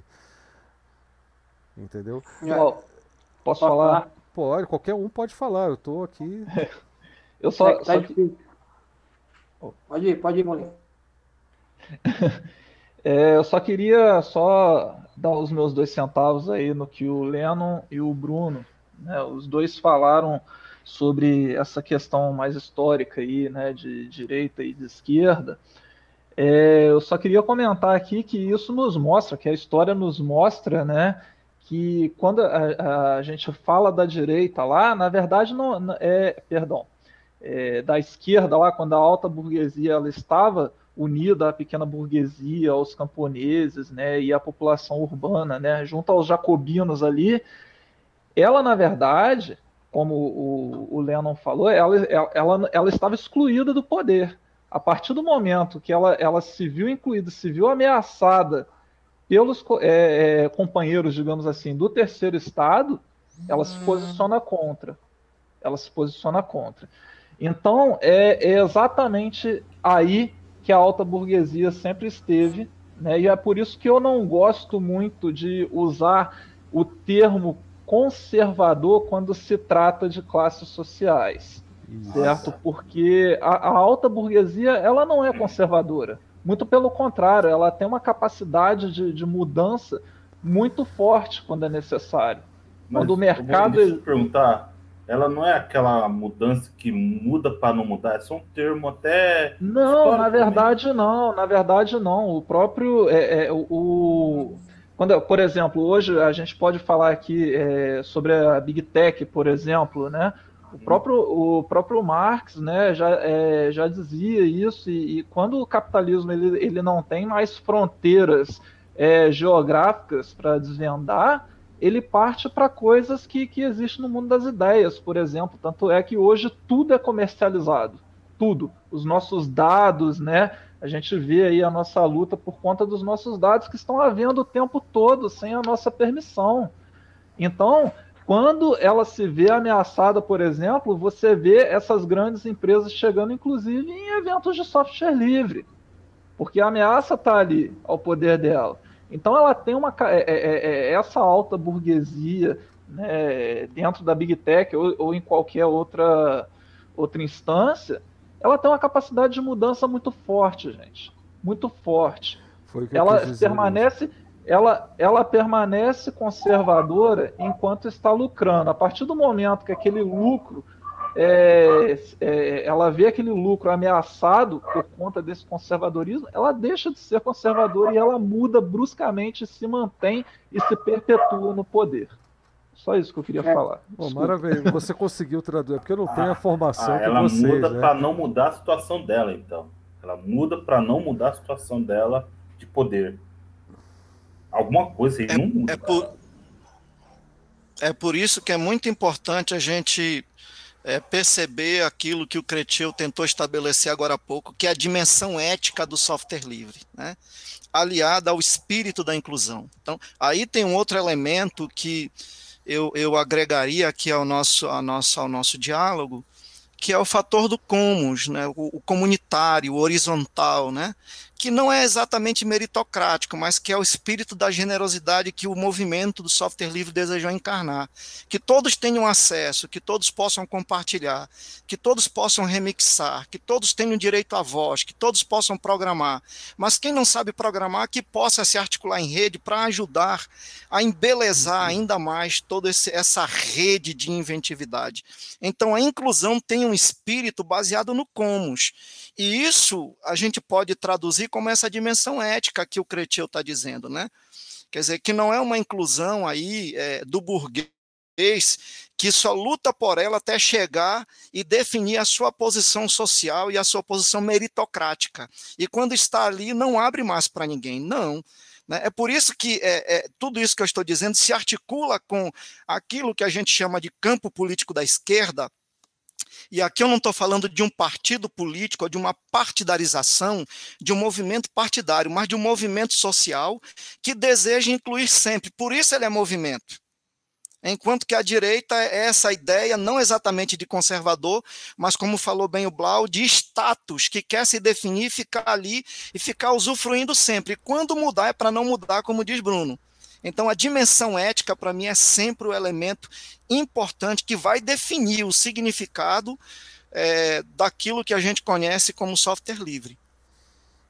Mas é engraçado, porque, pelo menos para mim, passa. Eu, eu entendi e eu concordo plenamente com, com, com essa, essa sua conceituação. Mas é, sempre passa para mim, e agora estou sendo bem sincero com todos, a ideia de que é, eu não vejo em pessoas que se manifestem ou, ou que se posicionem como sendo pessoas de direita, tá? Aí eu estou falando de espectro político, né?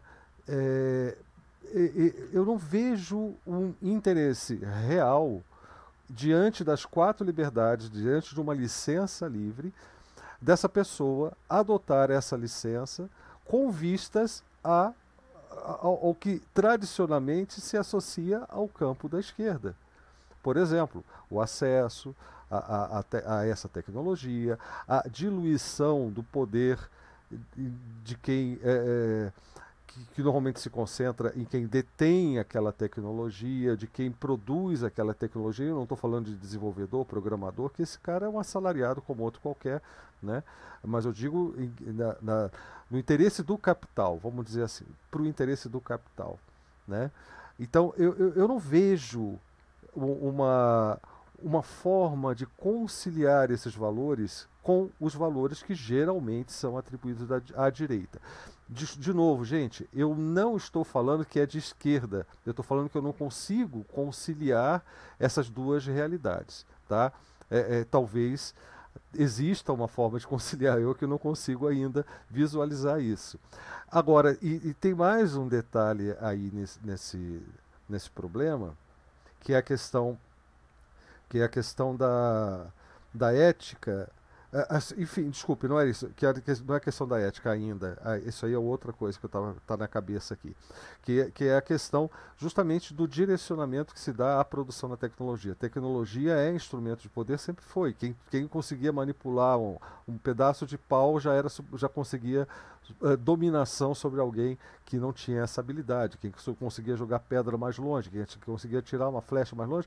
E isso, nós somos é, nós somos animais que têm essa habilidade, né? tanto que já fomos chamados até de homo habilis em um determinado momento, de produzir tecnologia. uma tecnologia primitiva, uma ponta de lança, uma vara que virou uma, uma flecha, uma lancha, outra vara que virou um arco para jogar essa, essa flecha mais longe, né, esse, esse pedaço de pau mais longe é chegar hoje aí até as bombas atômicas e tudo mais. Então nós estamos sempre produzindo essas tecnologias. Mas quem controla isso normalmente é quem está no poder, porque eu posso até criar algo aqui muito interessante. E tem até o exemplo do Santos Dumont, que aliás foi o Simplex que colocou esse exemplo uma vez, né? Que ele, ele empolgadaço com aquela tecnologia lá da aviação, não importa se foi ele foi, ou se foram os irmãos Wright nesse momento, se que os primeiros a conseguirem é, levantar o mais pesado do que o ar, mas é, é, posteriormente ele viu aquilo que é, foi a criação dele, que ele sempre foi muito generoso também na, na, na tecnologia que ele, que ele a, a, ajudava e havia um senso comunitário, até que na França era um clube de pessoas, era um clube com pessoas que, que desenvolviam a aviação, né? bem semelhante a, a pessoas hoje produzindo software. Né? É, mas enfim, é, ele viu depois a sua, a sua criação ou, ou a sua a, a, sua colaboração com aquela tecnologia sendo utilizado como ar, utilizada como arma de guerra. No final, o poder dominante determinou quem teria acesso àquilo, é, quem, é, como aquilo seria utilizado e tudo mais. Então, é, é, eu, eu, sinceramente eu não consigo conciliar essas coisas por causa desses detalhes. Eu vejo sim, é, é, é claro, muitas pessoas utilizando a tecnologia livre, né? E que até fala, não, legal, que é livre, mas se você pe pegar e começar a falar com essas pessoas sobre valores, olha, isso aqui é para o bem, ah, isso não existe, cara, eu estou fazendo porque é de graça, ou então porque eu estou colaborando com um projeto, porque eu quero botar no meu LinkedIn e trabalhar para a Microsoft um dia, ou então não importa, o que importa é que minha máquina está funcionando, sendo bem é, realista em relação a, a, ao resultado de um movimento que para mim tem valores muito claros, muito evidentes, é a generosidade, é o, é, é, o fluir do conhecimento, é o avanço através da participação coletiva na produção da tecnologia.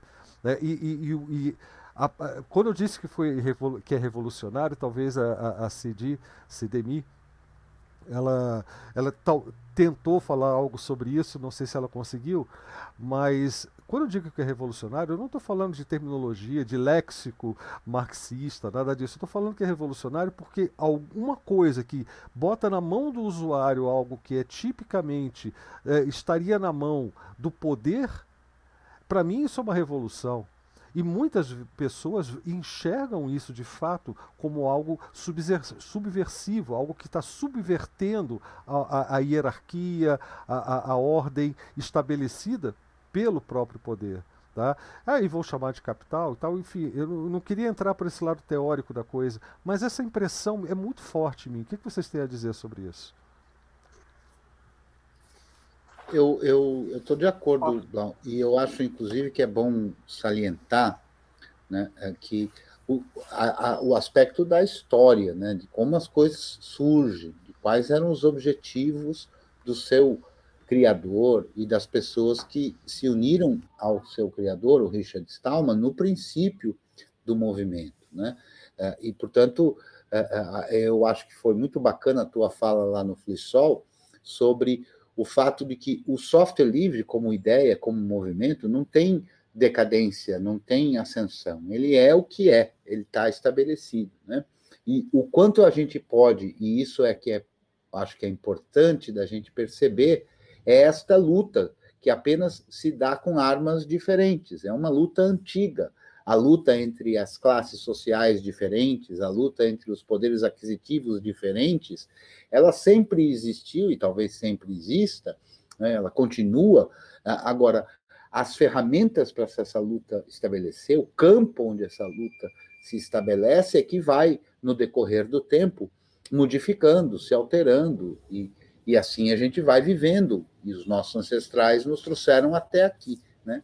Uh, agora, eu acho que é importante também salientar uma ideia que me parece é, é, que algumas pessoas caem nessa ideia, por pura inocência, penso eu, de imaginar, por exemplo, que o projeto Debian, que é um projeto muito interessante, do qual eu faço parte como Debian maintainer, e que tem uma admiração uh, de 20 anos, né? Eu não sou Debian Maintainer há 20 anos, mas tenho uma admiração de 20 anos, e, e, e uso e divulgo, no meu curso mesmo, é, é, eu falo o tempo inteiro, o curso de GNU Linux com o Debian do professor Creteu, então eu tenho uma admiração muito grande, e o projeto Debian é um projeto que os desenvolvedores, aqueles que participam, o fazem de maneira voluntária. Então, a relação entre alguém que participa do projeto Debian, seja como alguém que traduz, seja como alguém que faz um pacote, seja como alguém que cuida de um pacote com direito a escrever nos servidores do Debian as alterações que ele faz nesse pacote, seja um Debian developer que tem esse direito a todo e qualquer pacote. É, é importante salientar que, embora esse trabalho seja voluntário, a cada dia, e é muito fácil de perceber isso, a influência das empresas se dá.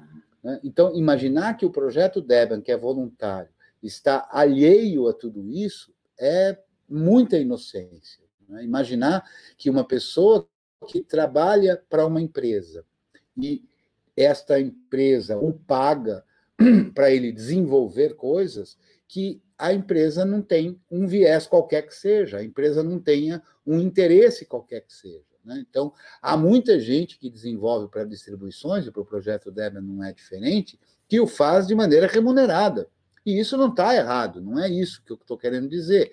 Mas é evidente que a empresa interferirá, quer dizer, ela vai pagar para uns e não vai pagar para outros. Ela vai direcionar, como qualquer atividade de empresa o que aquele funcionário está fazendo. Né? Então, é, é, eu acho muito pouco provável que tenha uma empresa que esteja disposta a pagar para alguém, para esse alguém fazer o que der na cabeça dele. Né? Normalmente não é assim, porque a finalidade da empresa é obter o lucro. Portanto, a empresa vai usar do seu capital, do seu dinheiro, para promover os seus próprios interesses. Né? Então, o projeto Debian não está alijado disso, né? E nenhum outro projeto está alijado disso, mesmo que esteja diretamente como grupo ligado a uma empresa. Então, o Red Hat está ligado a uma empresa, a distribuição Red Hat está ligada a uma empresa, a distribuição Fedora está ligada a uma empresa, a distribuição Ubuntu está ligada a uma empresa, a distribuição Debian ah, não está ligada a uma empresa, mas essa ligação se dá de maneira indireta. Então, o que eu acho que é importante a gente perceber são esses valores. Quais são os valores do software livre, que são muito claros nas quatro liberdades essenciais, e o que tudo isso uh, acontece por aí. Então, eu acho que, voltando para o tema de direita e esquerda, é uma disputa.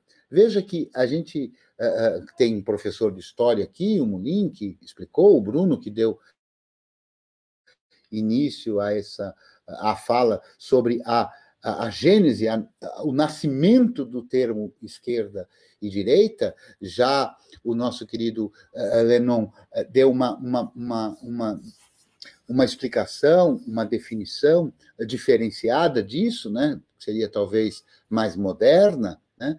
e não apenas o aspecto histórico. E, e eu acho que talvez o fator mais importante e que poderia ser visto por alguns como simplesmente polêmico, né, de colocar isso em discussão, é essa percepção de que isto é política, né, e que, portanto, isso tem que ser é, discutido e, e tratado para compreender toda a complexidade. Né? Então, acho que é nessa linha, e eu acho que já agora somos um sucesso inclusive diferente de outras lives, o tema é tão quente interessante que o seja, é que há discussões em outros grupos acontecendo sobre a live. Né? As pessoas não estão se limitando a, a ir no chat uh, uh, uh, da Rede Matrix ou do IRC, da comunidade DebXP, que são os canais oficiais para participação via chat aqui na live, mas a discussão está ocorrendo em outros espaços que não são os espaços efetivos da live, o que, a meu ver, é sensacional. Né? É um sucesso essa live, especialmente por tratar de um tema uh, uh, quente como esse. O Blau está de parabéns em ter escolhido esse, esse tema. Eu Cretil, não, da comunidade. Cretil, isso é tão político, mas tão político, que a distribuição Debian ela tem um contrato social, o que é muito importante a gente salientar aqui. O quanto isso é político, que a distribuição ela precisa e é muito bacana isso, ela tem um contrato social.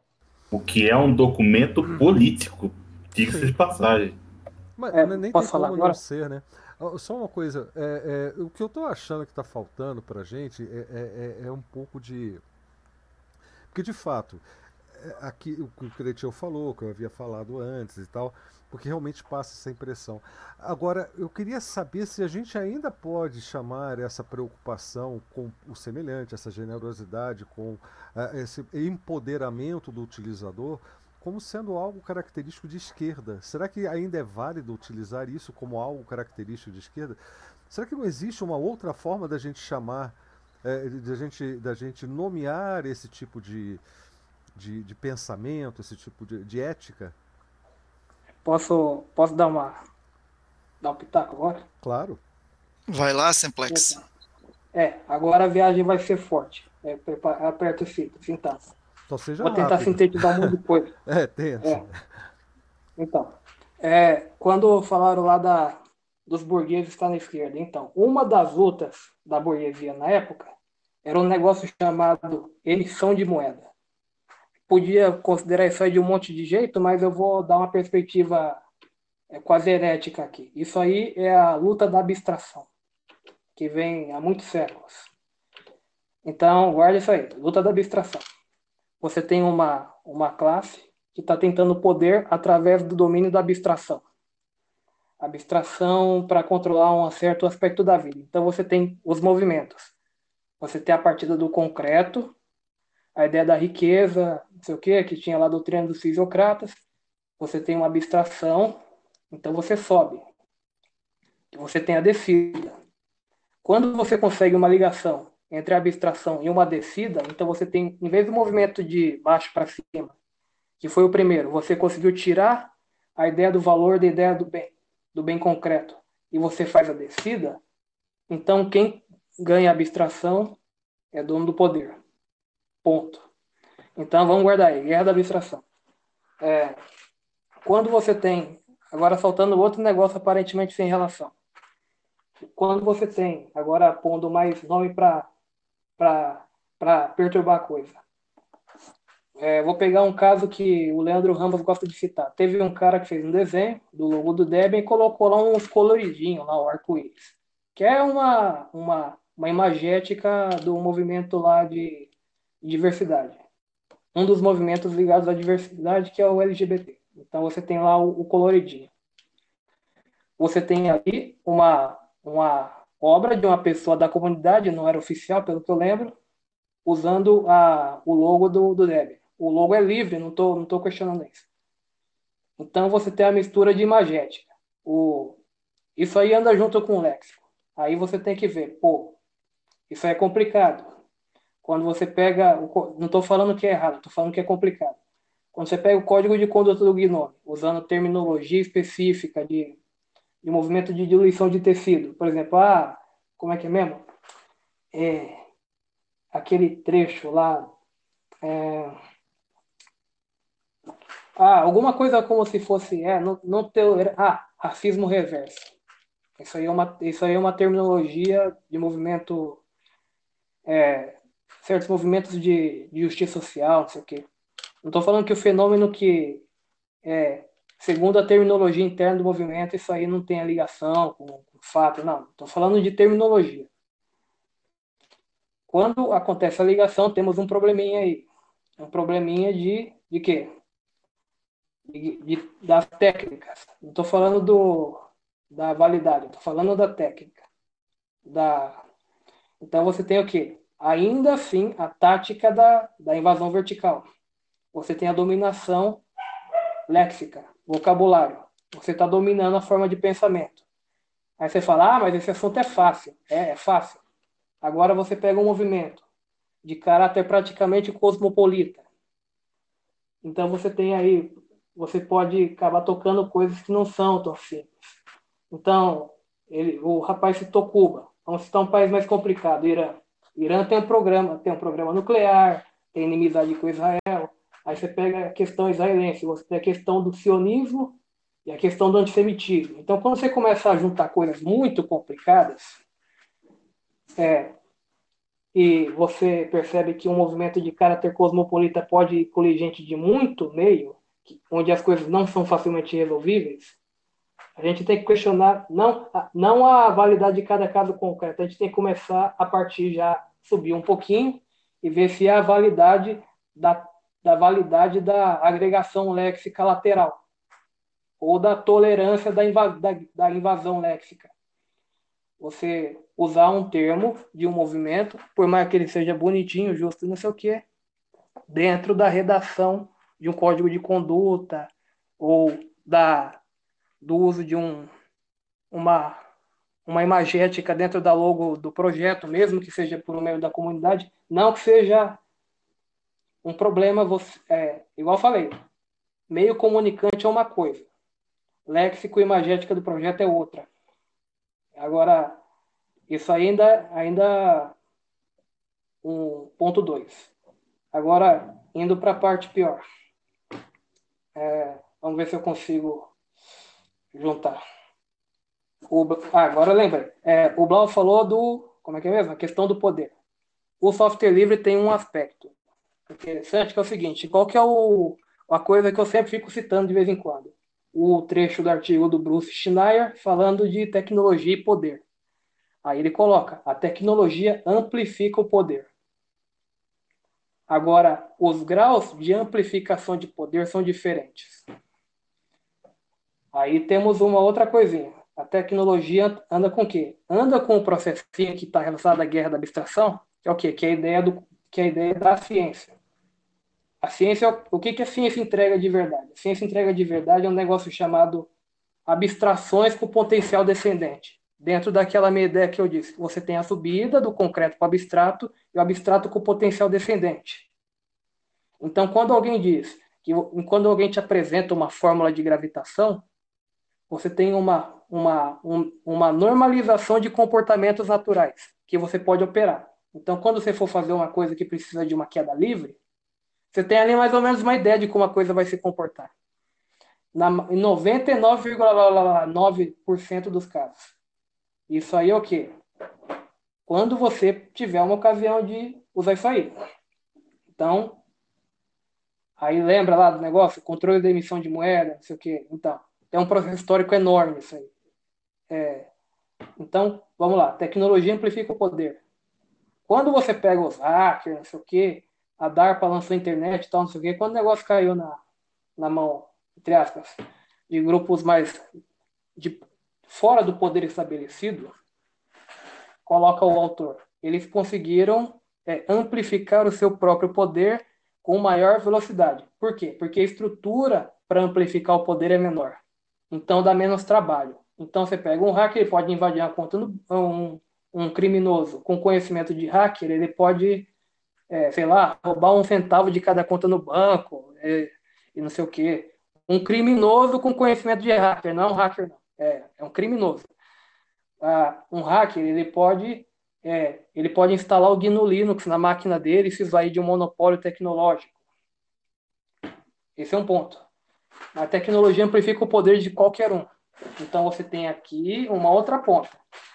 Você tem um poder estabelecido. Quando eles conseguem descobrir um jeito, é, quem tem o poder de usar tecnologia, ciência, o domínio da abstração descendente, usar isso aí, conseguir pegar a descendente, aí o negócio fica feio. Você tem um DRM. Você tem um formato de controlar o comportamento do computador exigido para a reprodução de uma mídia. Então a coisa começa a ficar complicada. É, aí, caso Santos Dumont, qual que é o problema? O problema é o seguinte: quando você tem esse processo histórico monstro aí da, da guerra da abstração, a fabricação de estruturas abstratas que permitem o controle do, da, da praxis, vamos dizer assim, vamos usar uma terminologia mais fácil do que realidade, porque realidade tem, é mais complicado. O controle da, da ação prática. Você tem essa evolução aí. Você tem aí um camarada que. Aí você tem uma coisa ótima chamada é, ingenuidade. Você tem um camarada que ele acha que ele vai é, normalizar um princípio de colocar um objeto mais pesado que o ar no meio do ar, se movimentando. Então ele vai. O que, que ele está fazendo ali? Ele está juntando com um monte de camarada ali. E ele está fazendo isso aí. Ele está tentando ali meio, meio que achar o, achar o pulo do gato. Aí o, aí o camarada acha o pulo do gato. Ele consegue descobrir. A, ele consegue chegar numa ideia que traduz. Quando, é, que você pode. Que traduz essa capacidade de colocar um objeto mais pesado que o ar flutuando, entre aspas, né? Não é flutuando, né? Mas, enfim, é voando. É... E aí o que acontece? Você tem a, a ideia. Por que, que é importante a ciência? É mais fácil operar para o ser humano uma ideia do que operar o concreto. É mais, se, você tiver, se você tiver um desenho da escultura antes de fazer, você corrige coisa no desenho se o quanto o quanto o desenho consegue te dizer sobre o resultado final da escultura. Tanto que a gente tem modelo 3D para fazer as coisas hoje em dia, né? Desenhos mais sofisticados para dizer para a gente como vai sair o objeto físico antes de colocar ele na, na realidade. A ideia da planta, a ideia do modelo 3D na engenharia para engrenagens. É isso aí. Então, você tem o conceito, o avião. A ideia avião é perfeitamente operável sem precisar ter um. Então, quando você entrega isso, aí você tem o, o meu ponto. A tecnologia amplifica o poder. O Só porque o Mulin está querendo ir embora, ele não, não, vai, não vai embora sem falar com a gente, né, Mulin? Oi. É, eu só quero me despedir mesmo. Eu vou, vou ter que sair aqui por força maior. Amanhã eu termino de ouvir o restante pelo podcast. É isso aí. É, aliás, foi bom você me lembrar, né? Porque eu tinha me esquecido disso, desse detalhe. Obrigado por, pela participação aí, Mulim. Eu que agradeço. Um abraço aí em todos. Valeu, mãe. Simplex, sintetizando só, aí para concluir. Por favor. É, e, e, pedir ao Simplex para ele dar exemplos práticos. Eu estou entendendo a ideia geral, mas a minha preocupação são as pessoas que estão lá na ponta é, nos ouvindo, também. compreendam também. É, entendeu? É, o poder simbólico realmente ele é predominante para a prática. Né? Mas aí eu queria que você desse esses exemplos aí para a gente dialogar. É, aí só para só fechar, que sem fechar não, não, não fecha. A tecnologia amplifica o poder, só que em graus diferentes. Aí esse que é o problema. E aí tem um pontinho, só para dissecar. Não é que ela amplifique em graus diferentes, tem a balança de proporção de amplificação de poder atrelada a cada invento e tempo histórico. Como você tem essa, essa facilidade de operar os conceitos, você tem uma outra coisa junto. Não é só a facilidade de operar o conceito, é quem vai ter a capacidade de usar o conceito operado depois. Aí, qual que é, qual que é o negócio? Você tem um avião. O problema do avião é que é o seguinte, é caro.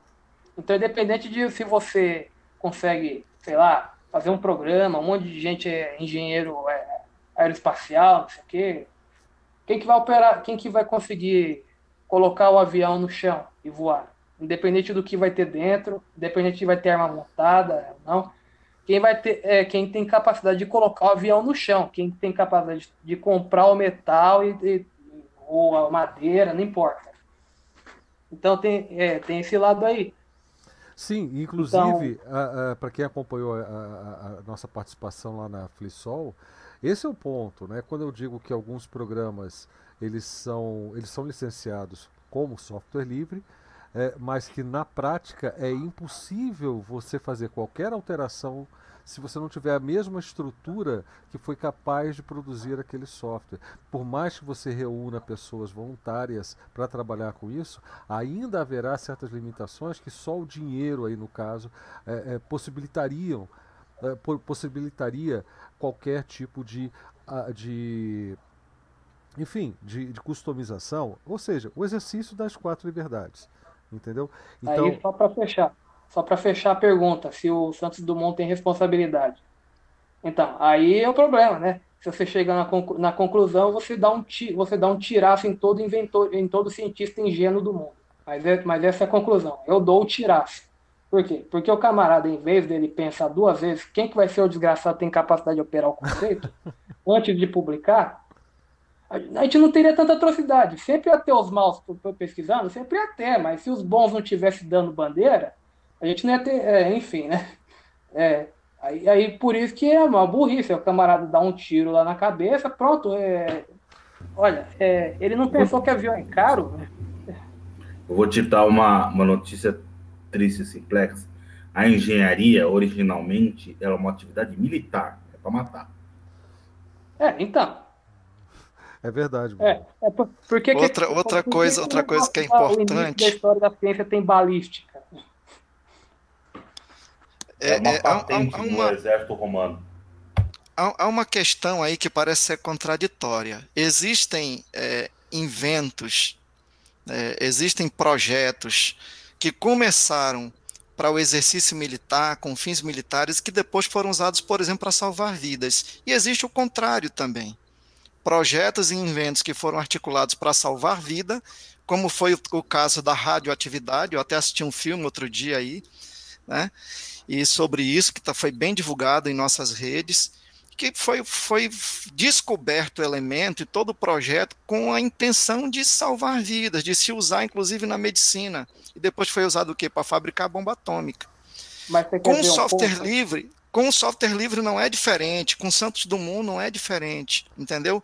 Eu gosto de imaginar, por exemplo, que o que uma vez eu ouvi de um professor da Universidade Federal de Pernambuco, lá do, do, do, do, Centro de Informática, que ele disse o seguinte, numa palestra, inclusive, em que eu falei sobre software livre, né? Que o preço da liberdade é a eterna vigilância. Então, por que, que existe o contrato social do Debian? Acredito que é para preservar justamente os elementos de liberdade, sem prescindir da produção e do desenvolvimento da técnica baseada nos princípios do software livre. Por que, que, o, que o Richard Stallman definiu as quatro liberdades e colocou no elemento jurídico que a gente chama de copyleft e que foi depois concretizado numa GPL 1, GPL 2, GPL 3. Na verdade, eu nem sei se existiu a GPL 2. Porque nós precisamos Porque preservar a dimensão simbólica a, pois é, porque surgiu. nós precisamos. Exato, a gente precisa preservar a liberdade daquilo que a gente está criando. Uhum. E eu penso que o, o, o Richard Stallman foi genial, genial, porque ele hackeou o copyright. Ele hackeou a ideia de proibir, transformando em ideia de ceder, de compartilhar, de remixar e colocar isso no instituto jurídico, que é uma licença permissiva, uma licença livre, melhor dizendo entendeu? É, agora, então, eu, eu acho que a gente pode discutir Santos Dumont é, é, nessa, nessa perspectiva aí. É, mas agora dando um contraditório. Tem uma, um probleminha só. A radioatividade tem uns acidentes de percurso que o avião não tem assim tão simples. Por exemplo, a radioatividade, no começo o pessoal não sabia que matava, então tem uns problemas, né? Agora, avião já dá. O camarada não podia pensar que o, existe um negócio chamado posição estratégica do alto. Né? Enfim, é, é mais complicado defender o avião. Ele, então, mas, é, mas é uma analogia. mais complicadas de, de defender do que outras. Mas Ciplex, é uma analogia com a, a, questão, inclusive, da liberdade zero, né?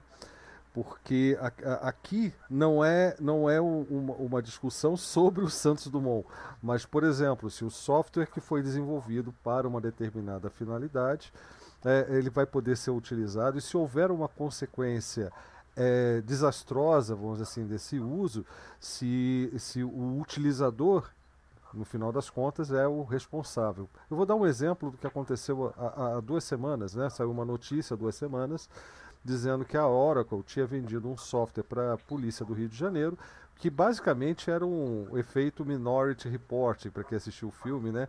É, que previa basicamente que naquela região haveria mais crimes, então já podia mandar a polícia para lá preditivamente né?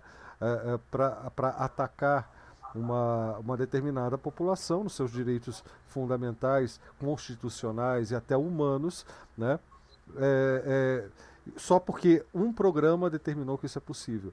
Quem é o responsável? É a polícia? Foi a polícia que comprou? O governo do estado que comprou? É, é, é o criminoso lá na ponta, né?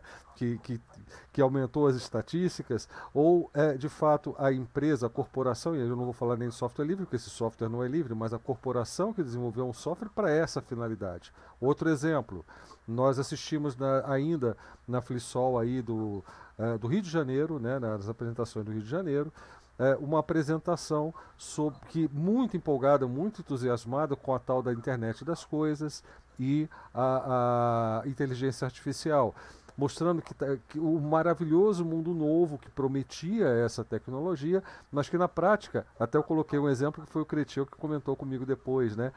que na prática é o que já está acontecendo. Nós temos uma empresa controlando o, o sistema de multas aqui de São Paulo, e, o, o enfim, é, é, já estão utilizando isso de uma forma assim absurda, né? Já prevendo que você vai, vai por você passar, vai, porque ele tinha conta aí. Mas enfim, está usando já esse tipo de, de vigilância tecnológica para, enfim, para lucro, para prejudicar as pessoas, porque isso é prejudicar as pessoas. Você não fez nada de errado e ter que pagar é um prejuízo, prejuízo real, prejuízo moral, não é só pelo lado econômico. Afinal de contas, dentro das regras estabelecidas, você não pode passar uma determinada velocidade por um determinado local. Você não passa e ainda assim é penalizado. Já por conta das possíveis vezes que não foram registradas e que você passou por aquele local. É, pode ter passado por aquele local, com certeza, porque você é um péssimo cidadão, né? É, você com certeza passou acima da velocidade permitida. Então, é, é, é esse. É legal. Pois é, é cara, é mas, mas, é a realidade. E quem está tem, se levantando. Não tem nem discussão, é legal. Não, e tem outra, tem outra. O problema não é esse. O problema é que quando a gente fala de invasão de privacidade, coleta de dados, fala de todas essas coisas que só vão amplificar com essa mesma tecnologia que está sendo desenvolvida, pensada em um admirável mundo novo né, um maravilhoso mundo novo, é, estão, na verdade, sendo colocadas em prática, não são novidades, só, estão, só, só vai melhorar a eficácia desses métodos na, na, na aplicação do, do, que já se faz hoje. Mas o responsável é sempre o usuário. Ah, você não protegeu os seus dados. Ah, você entrou em algum lugar assim. Ah, você não se levantou para para ir contra a, a, a, a instalação de câmeras e radares, sensores. Entendeu? Esse é o aspecto ético que a gente está tá, fazendo essa analogia. No final das contas, é, é, é, é, por que, que a Oracle chega a desenvolver um software para essa finalidade explícita? Prever crimes antes deles, serem acontecer, eh, deles acontecerem. Isso também é ilegal. Porque para ser crime. Merda legal. Para ser crime, você tem que primeiro ter uma, uma tipificação, você tem que estabelecer que aquela conduta é, é criminosa, e antes ainda, você precisa ser acusado, julgado, e só depois do veredito você é criminoso. Mas não é isso que acontece com essa tecnologia. Entendeu? Então, esse aspecto ético, a violação do, do, do não uma violação, mas é, uma coisa que o, a própria Liberdade Zero permite, que é usar para qualquer fim o software, né? e a relação disso com o efeito prático de certas utilizações. E aí eu não estou defendendo o código ético, o código ético é porque seria tradução literal, mas o software ético, né? Porque eu acho que isso é uma aberração também que está surgindo aí e a gente precisa conscientizar as pessoas a respeito. Mas é, é, eu... pode continuar, Cristiano, daí. É, eu acho que, que esse exemplo da, do trânsito é muito interessante para perceber algumas, algumas nuances e algumas coisas que acontecem e como o software livre e a percepção de tudo isso tem interferência, né? É, a história cadeira. É, a história é a seguinte, né? Eu vejo muita gente que confunde uma falsa dicotomia entre Estado e capital né? entre estatismo, que é um termo que, que alguns aí usam, né? e, e a defesa de empresas. É uma inocência uh, típica de quem talvez ainda não tenha acompanhado a, a, complexidade de tudo isso, né? e que não percebe, por exemplo, que o Estado é definido pela corporação já há bastante tempo, né? porque a, aqueles que estão com, com o poder decisório no Estado é, é, estão porque precisam do dinheiro e do apoio de empresas para isso. Então, imaginar que haja essa dicotomia, eu, eu vou mutar o, o, o, o Bruno. Bruno que esqueceu de, de, de, mutar. Desculpa aí, Bruno, mas é só porque estava vazando um ruído aí.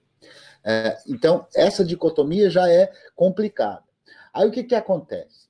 É, quem é responsável pelo código de trânsito e essas coisas todas é tem várias questões envolvidas aí, mas quem costuma aplicar as multas, essa de sinal fechado, de excesso de velocidade na cidade, é, quem tem a prerrogativa disso é o município, né? Então, são os poderes do município.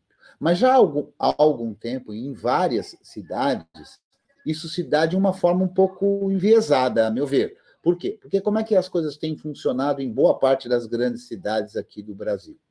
É, uma empresa paga uma licitação, uma coisa desse tipo, entra numa licitação e passa a ter o direito de ter controle sobre isso. Então, aquele poste que tem aquele radar, não é um poste, um radar que foi colocado por uma empresa contratada pela prefeitura, da cidade, e a cidade agora passa, com seus funcionários públicos, que eventualmente têm fé pública, a manipular, a manejar aquele equipamento. Não, as coisas não têm sido feitas desta forma. As coisas têm sido feitas de uma forma muito diferente dessa. A empresa privada coloca o poste, a empresa privada coloca o, o, equipamento, a empresa privada é quem desenvolve e tem o software ali. E, e a prefeitura. E faz o lobby. E a prefeitura arrecada na multa um percentual da multa que é vista por aquele software. Mas veja, é um software proprietário. Nenhum cidadão tem acesso aqui. Então, o que eu é, extrapolei explicando para o Blau foi o seguinte: imagine que eu passo na rua X, cuja velocidade máxima é 50 por hora, e eu passo lá a 57 km por hora. E aí, portanto, a máquina é, é, fotografa e eu recebo uma multa. No primor, nos primórdios do uso desse tipo de máquina, era uma máquina fotográfica que era acionada por um radar. Então, o radar percebia um objeto andando na velocidade superior àquela estabelecida, ele acionava e o dispositivo da máquina fotográfica tirava uma fotografia. Não é mais assim. Hoje é uma câmera, não é mais uma máquina fotográfica é uma câmera. É uma câmera que fica filmando o tempo inteiro. E ao filmar o tempo inteiro, é muito fácil com as tecnologias de hoje fazer isso, ela verifica, então ela serve a dois fins, não apenas o de multar o infrator, mas de saber todas as placas que estão passando por ali que ela reconhece todas as placas e registra todas as placas. Então, quando eu passei a 50 km por hora, a, a 57 km por hora, excedendo a velocidade, aquele software captou isso, gerou uma multa e tudo mais. Mas veja só, uma vez que quem controla aquilo é uma empresa que visa lucro e que ninguém tem acesso àquele código, porque a própria prefeitura, não é que eu, cidadão, apenas gostaria de ter acesso a isso, mas os entes da prefeitura, a empresa de engenharia de, de tráfego da prefeitura, a prefeitura não tem acesso ao código. Então, que garantia a gente, como cidadão, tem de que da, do que está sendo feito com o uso desses dados? Quer dizer, as, a, a, empresa tem um monte de câmeras por aí, elas sabem onde eu passei, onde deixei de passar, independente de estar tá passando acima da velocidade. E mais do que isso, essa empresa sabe, por exemplo, que toda terça-feira, entre 10 e 10 e 20 da manhã, eu passo num determinado local. E é justamente nesse local que um dia eu, distraído, passei a 57 quilômetros por hora. Como é que eu posso ter a certeza, se dali um mês ou dois, né, eu passei por ali, a empresa sabe que eu passei por ali, se ela resolve dizer que eu passei a 57, quando eu, na verdade, passei a 42, ou seja, aquém do limite da velocidade. Eu não tenho como ter controle. Eu não sei o que está acontecendo. Então, quando se fala em indústria da multa, é o que está acontecendo. Todo mundo que dirige sabe mais ou menos isso, e é assim: a gente fica refém absoluto disso. Porque eu não tenho como. Ah, mas você pode recorrer. Não tem como recorrer efetivamente, porque a, a, a, a disputa ela não é justa. Né? Por vários fatores. Primeiro, eu tenho que pagar a multa para depois recorrer, que é uma aberração dentre tantas que ocorrem. Mas vamos lá. Mesmo que eu recorra, quem é que tem o dado? Eu não tenho o dado. Como é que eu vou demonstrar que eu não estava naquela velocidade. Então, aquela, aquele, aquela máquina que roda um software, que ninguém tem acesso àquele código-fonte a não ser uma corporação, e corporações não têm fé pública. Então, como é que fica isso? Então, é, é muito complexo a gente imaginar que as coisas ficam só no meu desktopzinho. Né? O software livre não fica só no meu softwarezinho. O acesso ao conhecimento e aos dados de toda a computação que está indo por aí não se limitam ao meu, ao meu notebook, ao seu notebookzinho, ao seu desktop. Então, na, na nossa sociedade. Então, veja só, que garantias eu poderia ter como cidadão de que o Blau cometeu ou não cometeu um crime se as informações usadas para demonstrarem que ele cometeu um crime rodam num software cujos dados são exclusivamente de acesso de uma empresa. Como é que a gente pode ter isso como, como aceitação de prova? Né? Então, esse software da Oracle vai dizer que o sujeito X ele é um criminoso e vai condená-lo. Como é que pode isso? E a gente ainda tem o consolo de dizer que esse software pelo menos não é livre. Não, isso não é livre. Mas é, o fato de não ser livre e fazer esse tipo de coisa é que eu vejo que justifica a existência de um movimento que queira mais software livre. Que queira Porque adivinha quem vão ser os, sobre... os criminosos, se não os pretos, os pobres e as Sim. putas, como sempre foi. Agora, o, o, Quer dizer, não como sempre foi, mas como sempre foi propalado que fosse. Né? É, mas eu vou. Eu tem, vou... tem algumas. Só, só tem um algumas questõezinhas aí. Tá, tá, tá, tá. É que eu queria, eu só queria passar um pouquinho no comentário de vocês e do Bruno que está super revoltado com essa ideia aqui, com esse que a gente falou. Não é admissível, gente, isso tá é bom, ilegal. Mas só espera um pouquinho, porque, porque, eu quero dar a palavra pro, pro fundador do movimento do software livre, que eu, eu procurei isso o dia inteiro e o Creteu achou e eu quero passar para vocês. E ele diz o seguinte, que basicamente o software livre combina capitalismo, socialismo e ideias anarquistas. A parte do capitalismo é que o software livre é algo que os negócios podem usar e desenvolver e vender.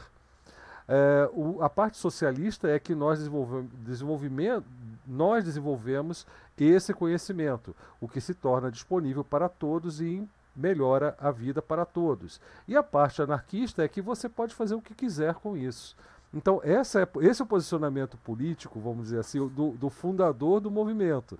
É, e, talvez ele mesmo não tenha noção das consequências de, dessa de, de, de, desse posicionamento e das coisas que ele colocou, tanto nas, na, na, na, no manifesto, na, Declaração das Liberdades Fundamentais e até nas suas nas licenças que foram criadas pelo movimento do software livre, o aspecto jurídico da coisa toda. Então, é, vai um pouco além disso. Né? Mas ele, ele, ele é, é, situa. o software livre dessa forma. Ele é ao mesmo tempo capitalista, socialista e anarquista. Tá? E, e, tem uma pergunta aqui também, uma pergunta é, não, pela ordem, muito rapidamente, pela ordem, eu quero comemorar, congratular a todas e todos que nós ultrapassamos as duas horas. E eu não estou nem preocupado tipo de, com isso, de, né? Mas olha só, o Adfeno fez uma série aqui de comentários, cara, e Adfeno você tinha que estar com a gente. É que fica muito difícil na velocidade que você escreve aí e, e, e na, na, demora do pessoal aqui é, comentar as coisas, né? Fica muito difícil acompanhar tudo que você disse, mas eu recomendo que vocês leiam na sala da, da, da comunidade da BCXP lá na rede Matrix os comentários do Adfeno que são muito bons. É, e teve alguém que, que, que, colocou aqui, que encontrou uma conceituação de esquerda e direita, né? Fazendo uma pesquisa rápida, que foi o. É que está rolando aqui enquanto eu falo, né?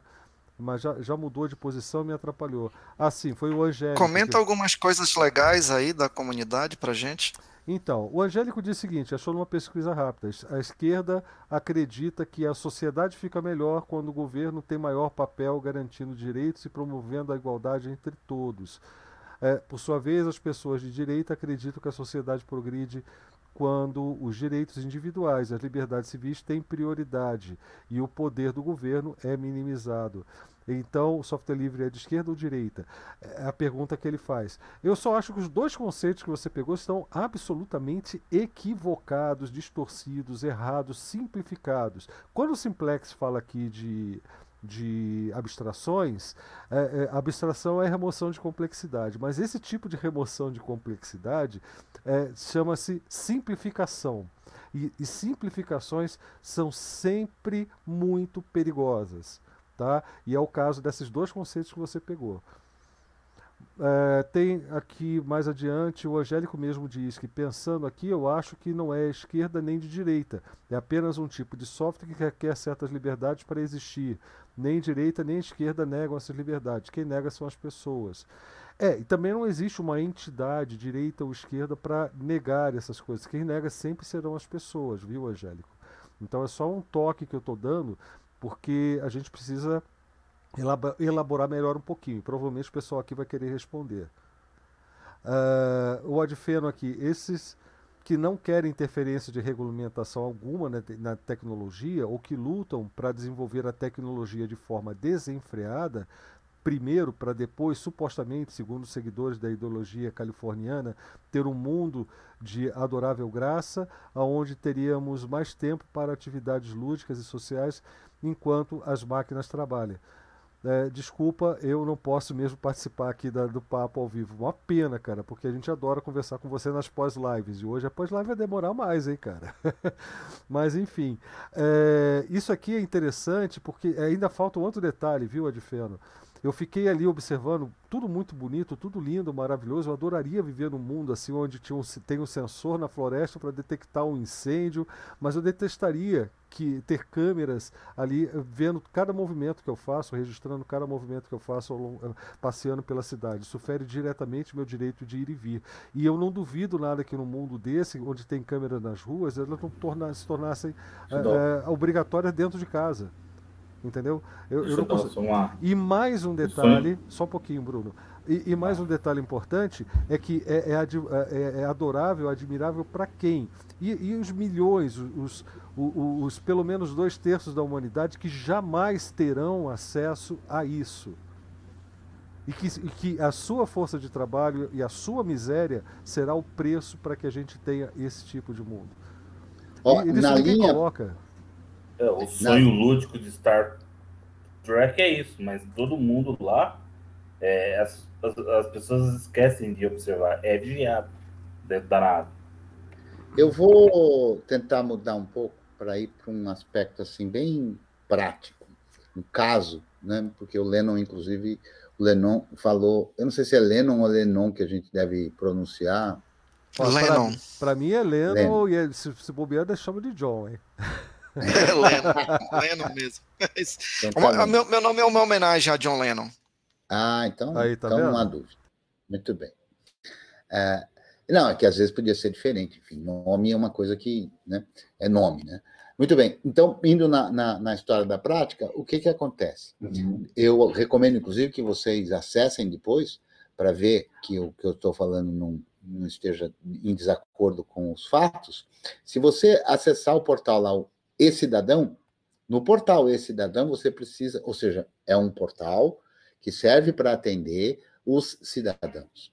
E para você poder ser atendido, você precisa fazer um cadastro. E para fazer o cadastro, você tem que fornecer um e-mail. Só que os e-mails não são quaisquer um. Tem que ser Gmail, Yahoo, Wall e mais lá uma sequência de, sei lá, uma dezena talvez, de e-mails válidos, porque qualquer outro, por exemplo, creteu.creteu.com.br, não é válido. Eu não posso usar a ferramenta se eu tiver um e-mail desse. Então veja só que coisa doida, né? Como a tecnologia e esse deslumbre de que a tecnologia é boa sempre, qualquer que ela seja, e que, e que é maravilhoso, quer dizer, o que está acontecendo que as pessoas não estão se dando conta? Né? Então, daqui a pouco, para eu poder ter acesso a um hospital, como cidadão qualquer que é atropelado no meio da rua, eu vou precisar ter um e-mail, ou eu vou precisar ter um chip, ou vou precisar ter alguma coisa que, ao invés de estar sobre um controle social e coletivo, está sobre um controle de software não livre, está sobre o controle de uma corporação que visa o lucro e assim por diante. Então, é muito doido a interferência da tecnologia em toda a nossa existência. Então, amanhã, para eu poder ter direitos, que são os direitos dos cidadãos comuns, o direito de votar, o direito de ir e vir, o direito de me expressar, o direito de moradia, o direito de, de transitar pelas ruas e todos os outros direitos podem estar associados obrigatoriamente a interesses é, corporativos. Então, na hora em que a gente. É, é, eu, eu, não vou poder não falar isso, né? Mas vai ser como, como para fazer uma paródiazinha, é, vai ser, vai chegar um dado momento que eu vou ter o meu chip cancelado eventualmente por uma questão política, né? Para fazer uma alusão à fotografia é, é, nojenta que foi é, divulgada esses dias lá pelo grileiro do Planalto, né? Então, assim, daqui a pouco as coisas vão funcionar desta forma. Então, o cancelamento que vai que já ocorre, que é um cancelamento ainda no sentido figurado, né? um cancelamento no sentido de, de apenas é, não ter acesso a coisas de, de, das comunicações e das redes e mídias sociais, esse cancelamento vai ser como pessoa, efetivamente, porque ela pode eventualmente ser cancelada de uma corporação que é aquela que fornece todos esses, esses acessos e a possibilidade do cidadão ser cidadão. Isso é muito triste, na verdade. Lennon. Por isso, mais do que nunca, a ideia de que nós precisamos sempre ter acesso ao código, que qualquer tipo de ferramenta cibernética, que é, são ferramentas de controle, são ferramentas ambivalentes, podem estar no controle de uma corporação, mas pode estar no controle de um coletivo que tem valores a partir de uma dimensão ética do software. Por isso que aquela máxima que eu não sei se foi Stalma ou, ou algum outro, alguma outra personalidade do movimento que criou, que diz que na rede o código é a lei, é fundamental. Porque a partir dessa apropriação do conhecimento enquanto poder, enquanto possibilidade de controle, ou então de, de manutenção da liberdade, inclusive das pessoas, não somente de quem desenvolve.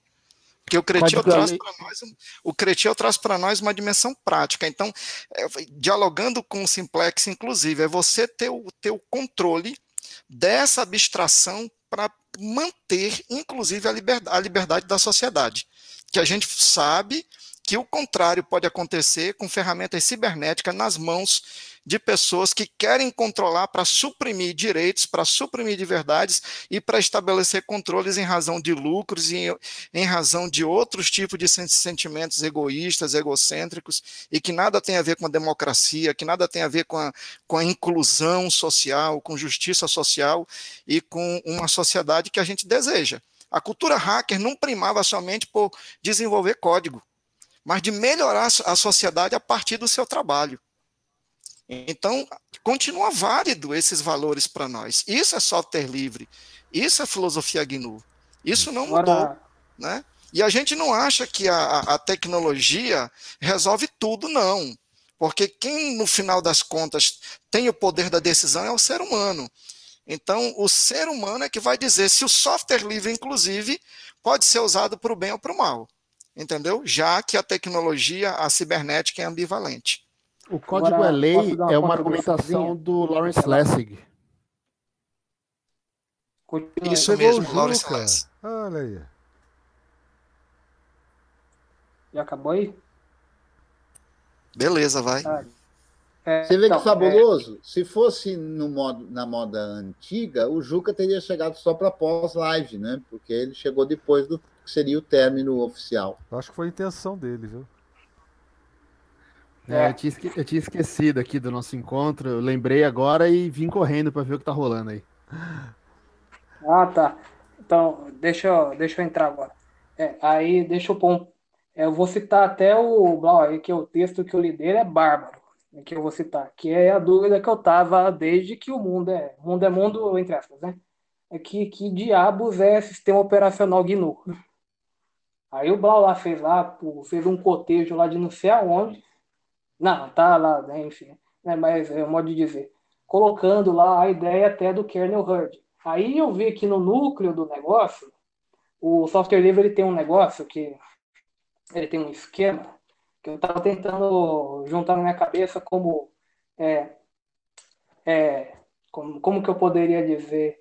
É, você tem uma possibilidade de não é escamotear, é, é trânsito de peças em nível arquitetural. Aí que é o negócio. Então, porque qual que é o ponto? Quando eu falo do Santos Dumont, o negócio não é o uso. O uso já era, já Inês está morta. Eu estou falando do, do, inventor queimar o papel onde ele põe o desenho quando ele percebe que vai dar problema. É esse que é a minha, questão. Mas voltando para o negócio do, do sistema do sistema operacional GNU.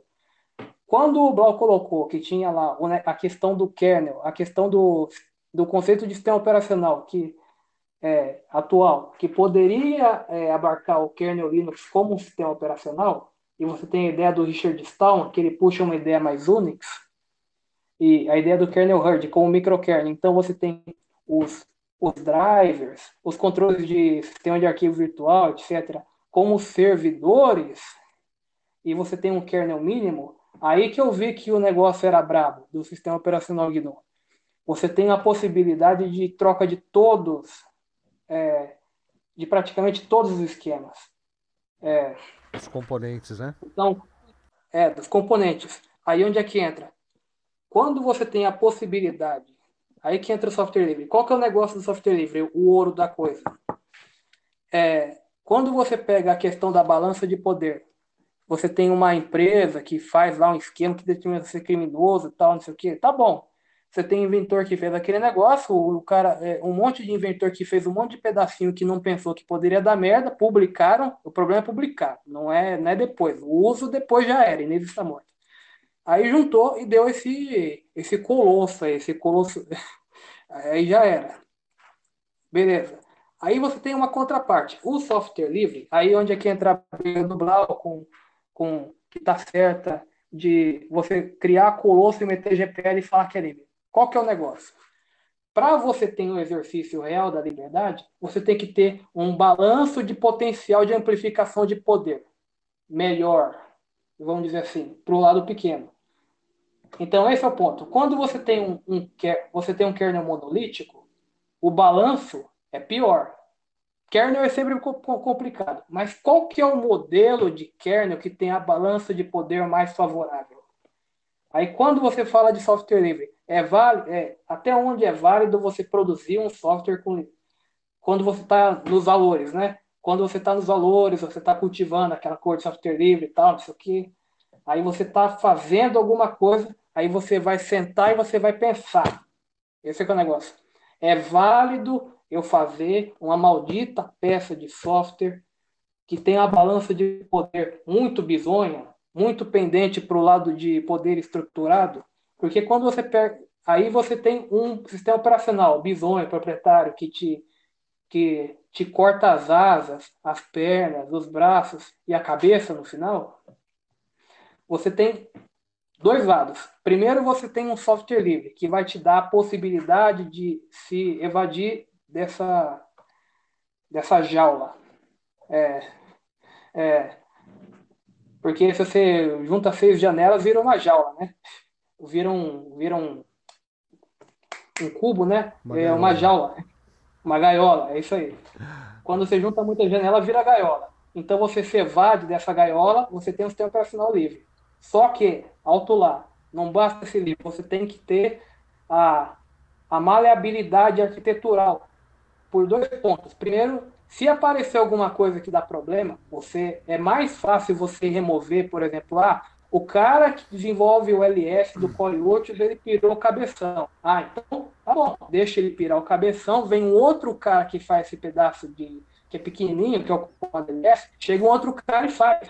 Ponto, acabou. É, você tinha lá o Unix, você tinha um monte de pedacinho. Ah, isso aqui é proprietário. Ah, vamos fazer cada um. Juntar um, dois, três, quatro. Ah, fechou, pau. É, tenho aqui o userland, né? O espaço do usuário está ok.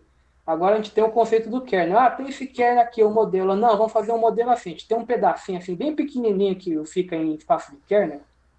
Aí você põe uma, uma miríade de coisas, você transforma numa miríade de coisas todo o resto. Porque se qualquer dessas porcarias der problema, você incluir o blog, lá, lá, lá, a gente tira essa merda e coloca outra coisa no lugar. Porque a arquitetura, você é projetada para. Não, não é possibilita.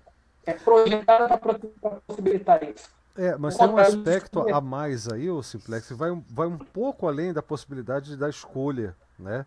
Que é o que eu, que eu imagino que é, que é a direção que o Lennon e o Cretil estavam dando para a coisa, que é a luta é contra, vamos colocar assim, ela é a favor do software livre, sim, mas isso significa ser instantaneamente contra a ideia, o, todo o conceito de propriedade, de software proprietário.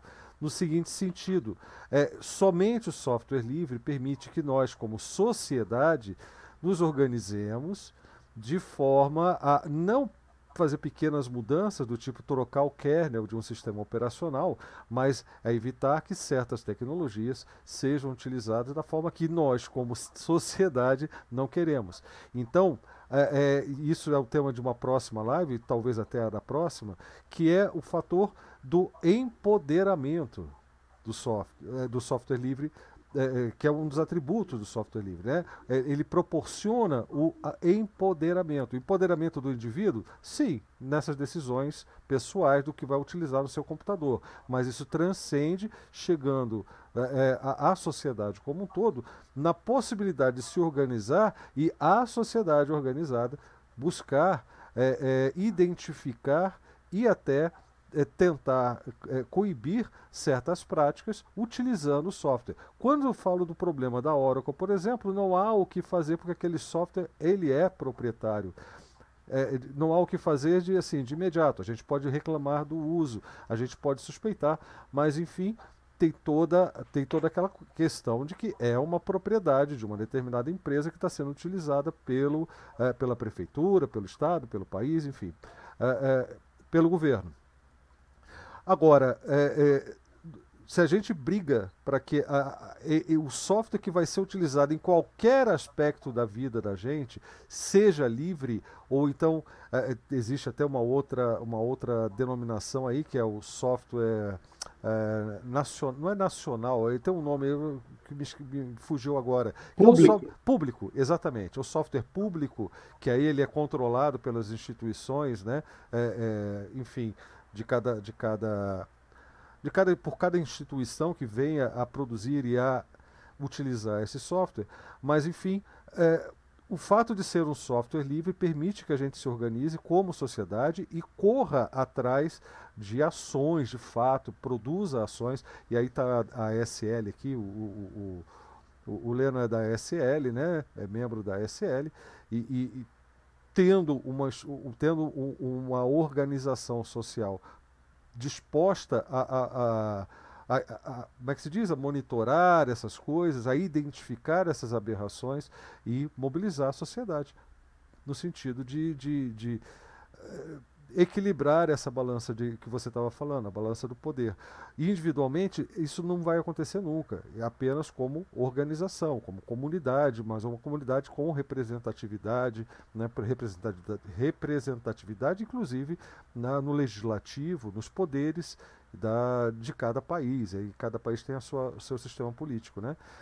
Enfim, mas aí você equilibraria de fato o poder com a adoção e com a, a, a, até a, a exigência de utilizar software livre em serviços públicos, como uma política de Estado, como a gente vinha falando, já falou aqui várias vezes. O Juca estava querendo falar, mas acho que ele foi fazer um sushi agora, eu acho que ele saiu. Não, não, não, tô tá aí, tô aí. Eu só eu tava com dificuldade de clicar no botão aqui, mas vamos lá.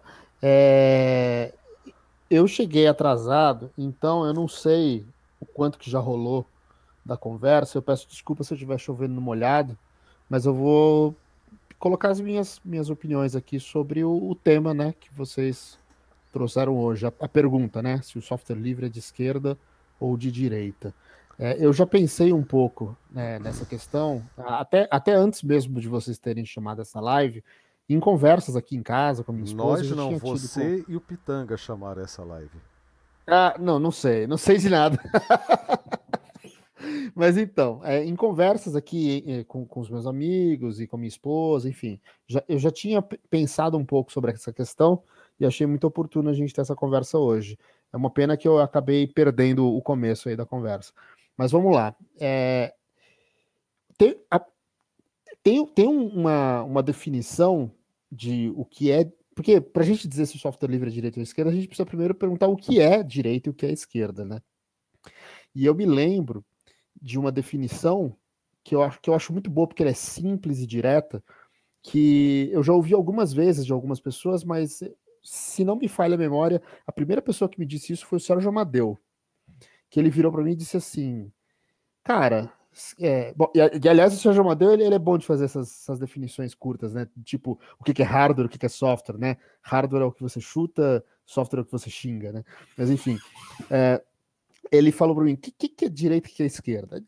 Direita e esquerda, ambos buscam é, é, é, coisas similares por meios distintos, né? Por exemplo, a, a esquerda prioriza a liberdade coletiva, enquanto a direita prioriza a liberdade individual. Mas ambas, ambos espectros políticos buscam a, a mesma coisa, que é a liberdade, mas sob, sob óticas distintas, né? Ou, ou, ou dizendo em outros termos, tanto a esquerda quanto a direita têm valores em comum que são os valores da, da democracia, né? Tanto a direita quanto a esquerda, uh, no meu entendimento, buscam uh, operar dentro do, do campo da democracia, né? Mas a forma de, de executar isso é priorizando a individualidade ou priorizando o coletivo, né? E aí, como que a gente pode comparar isso com, com o software livre, né? Vocês, estão me ouvindo? Ou, só para ter certeza que tá, tá perfeitamente, tá. É, não, é que eu ficou um mudo total eu não sabia se tinha caído, caído Chama-se atenção, sozinho. Mas vamos lá. É, o que que isso, como é que isso se mapeia para o software livre? Eu tenho a impressão de que existe uma batalha é, de ideias semelhante acontecendo no campo do, do, software livre, do código aberto, enfim, é, que é justamente isso, né? Que é, que é, que é o, o, tal do free software e do open source. Uh, eu não sei se existe um mapeamento direto, um para um, de, de esquerda e direita, uh, free software e open source, mas eu acho que tem. Eu acho eu, eu acredito, eu sinto que a maioria das pessoas que se alinham com a filosofia do software livre, é, que é a, a, busca pela liberdade do, do usuário e, e, a liberdade coletiva, né? Eu, eu, acho, eu, acho, eu, acho que, eu acho que isso casa muito com, com o discurso de esquerda. Enquanto que eu acredito que o, que o pessoal que se alinha mais com o pensamento da linha do open source é, costuma se alinhar mais com a direita. Eu posso estar enganado, tá? Mas eu sinto que existe mais ou menos essa relação. E a gente vê, inclusive, isso na, nas formas de, de licenciamento e no linguajar utilizado. Né? Quando, por exemplo, é, eu, eu, eu me, me, me, me, identifico como pessoa de esquerda e eu me identifico com o pensamento, com a linha de pensamento do, da, do software livre, né? free software. quando o pessoal da, da, do, do open source, do discurso open source, diz que a GPL, por exemplo, é uma licença menos livre porque te dá menos liberdades de fazer determinadas coisas, porque te impõe restrições, condições de que tudo que você fizer tem que ser livre também e tal. É, você vê que essa cláusula do copyleft é justamente esse pensamento do coletivo, né? É, é, eu, eu, acho que é aí que tem o casamento, né? Que o, o copyleft ele, ele serve para garantir que o coletivo continue usufruindo daquela liberdade. Enquanto que quem, quem demoniza o copyleft, o pessoal do, do open source costuma fazer isso, é, é, o pessoal que quer liberdade total, liberdade total às custas do coletivo. É, liberdade de poder fazer software proprietário, entendeu? Liberdade de poder fazer software que, que, que não segue essa lógica de respeito as liberdades dos usuários. Então, é, é, é, por isso que eu acho que existe um casamento forte. Eu posso estar enganado, mas eu acho que tem. E, e, o que eu acho mais legal é que essa dualidade esquerda versus direita e a dualidade open source free software, ela também tem esse lance de que assim como a direita e a esquerda buscam uma coisa em comum, que é a democracia, o open source e free software buscam uma coisa comum também, né? Que, é, que seria os valores do software livre, do open source, enfim, aquela, aquela interseção dos dois. Uh, ambos estão trabalhando em busca de algo em comum. Só que a forma como se faz isso no caso do, da, das questões de software, seria, por exemplo, as políticas de licenciamento, são distintas. São políticas que priorizam o coletivo, políticas que priorizam o, o individual, faça tudo, ou talvez o corporativo. Né? Então, assim, é, eu acho que, que, que esse é o. É, a minha resposta é essa: software livre. Só um detalhe, Juca. So, software livre é de esquerda, o open source é de direita. Só entendeu? Um a, a minha resposta é essa. Só tem um detalhe. Eu, eu, eu, concordo plenamente com tudo que você disse, mas eu não concordo quando você vê claramente um direcionamento no sentido do, da valorização do individual, da, da corporação que está produzindo aquilo, dos interesses corporativos, etc., e, e vem com aquela cara deslavada dizer que aquilo é software livre, porque não é. Não, mas peraí, mas peraí, é, a, as empresas que trabalham com desenvolvimento de software livre é, estão fazendo software livre, é software livre. Então, é, exato. É, é, a, a, a, sutileza da coisa está no seguinte: é, toda a mentalidade, toda essa produção e até a disponibilização é, é em torno de uma outra linha de pensamento que a gente chama de open source, certo? E uhum. que em termos de licença, em termos de tudo, para começar tem que ser livre para ser open source, a gente já falou isso aqui várias vezes, isso, né? É, São raras isso se alinha, exato. isso se alinha perfeitamente com open source. Mas na hora de vender para o público, a imagem vendida não é exatamente de open source, é de que é um software livre.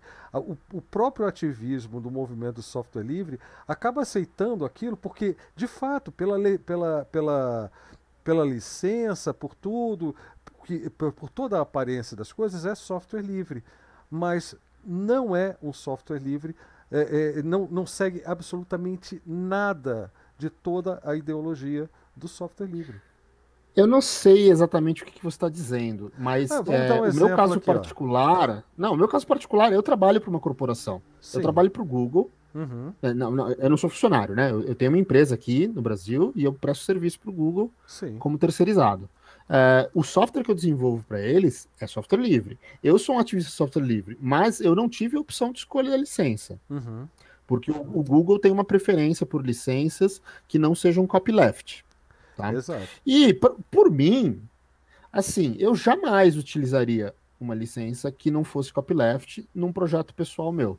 Mas, como o meu empregador é, o, empregador não é o termo exato, né? Mas a, a empresa, o meu cliente, né? Como o meu cliente, é, que é o Google, é, demanda essa licença e a única condição de fazer negócio é assim, eu aceito, porque apesar de não ser o ideal, na minha é, é, é concepção do que seria o ideal, ainda assim respeita as quatro liberdades, é software livre, entende? Então, eu, eu não gostaria que isso fosse usado de forma privada. E eu já ouvi falar, inclusive, de que existem alguns, algumas empresas usando esse software que eu desenvolvo para o Google de forma privada. Acho que, não sei, tal, talvez a Adobe faça usos internos. Até uhum. aí tudo bem, entendeu?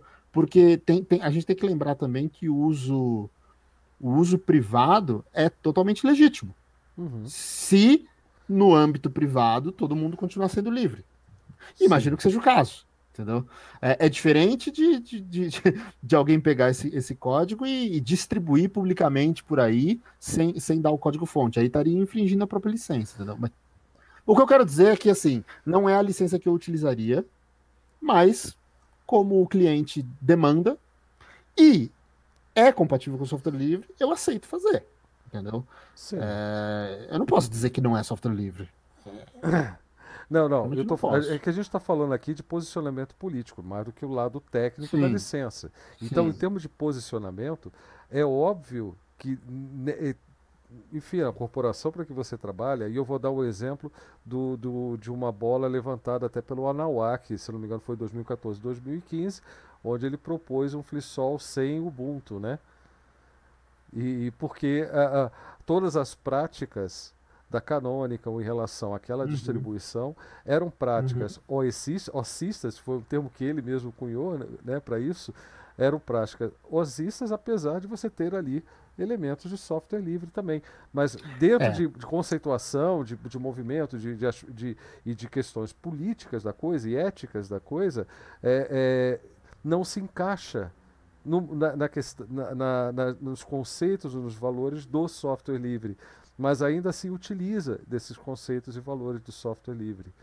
Entendeu? Sim, eu só acho que tem que tomar cuidado que é, às vezes a gente, eu já vi o pessoal do, do software livre, né, que seria assim uhum. a, a, minha turma, né, a minha turma do lado de cá, do lado do software livre, fazendo um uso a, às vezes de, de estratégias de, de ativismo um pouco violentas, um pouco radicais demais, gritando, descendo verbo, e, e eu acho que é, dificulta muito a negociação, dificulta muito a articulação política quando a gente desce para quebrar o pau, entendeu? Uhum. Então eu, eu, eu, acredito assim que chamar os outros de osista, seja lá o que seja lá o que signifique isso, mas dá, dá uma sensação de que você está querendo partir para uma alguém me explica o osista? É, é... Ué, é, você é gnusista porque você. É, então. Não, não é isso, não. Não, não eu é sei o que, que, é. Mas é uma forma, de, é uma forma que ele está falando de quem adota a ideologia do open source. Isso, Não, não é isso. A gente, tem, Ué, a, a gente tem que tomar não é cuidado. isso? Não, não é isso que é osista. Não, o que, que é osista? Então, é, existem os defensores do software livre. Sim. Os, existem os defensores do open source. Perfeito. O osista, e tem esse nome para juntar OSI, da Open Source Initiative, com fascista.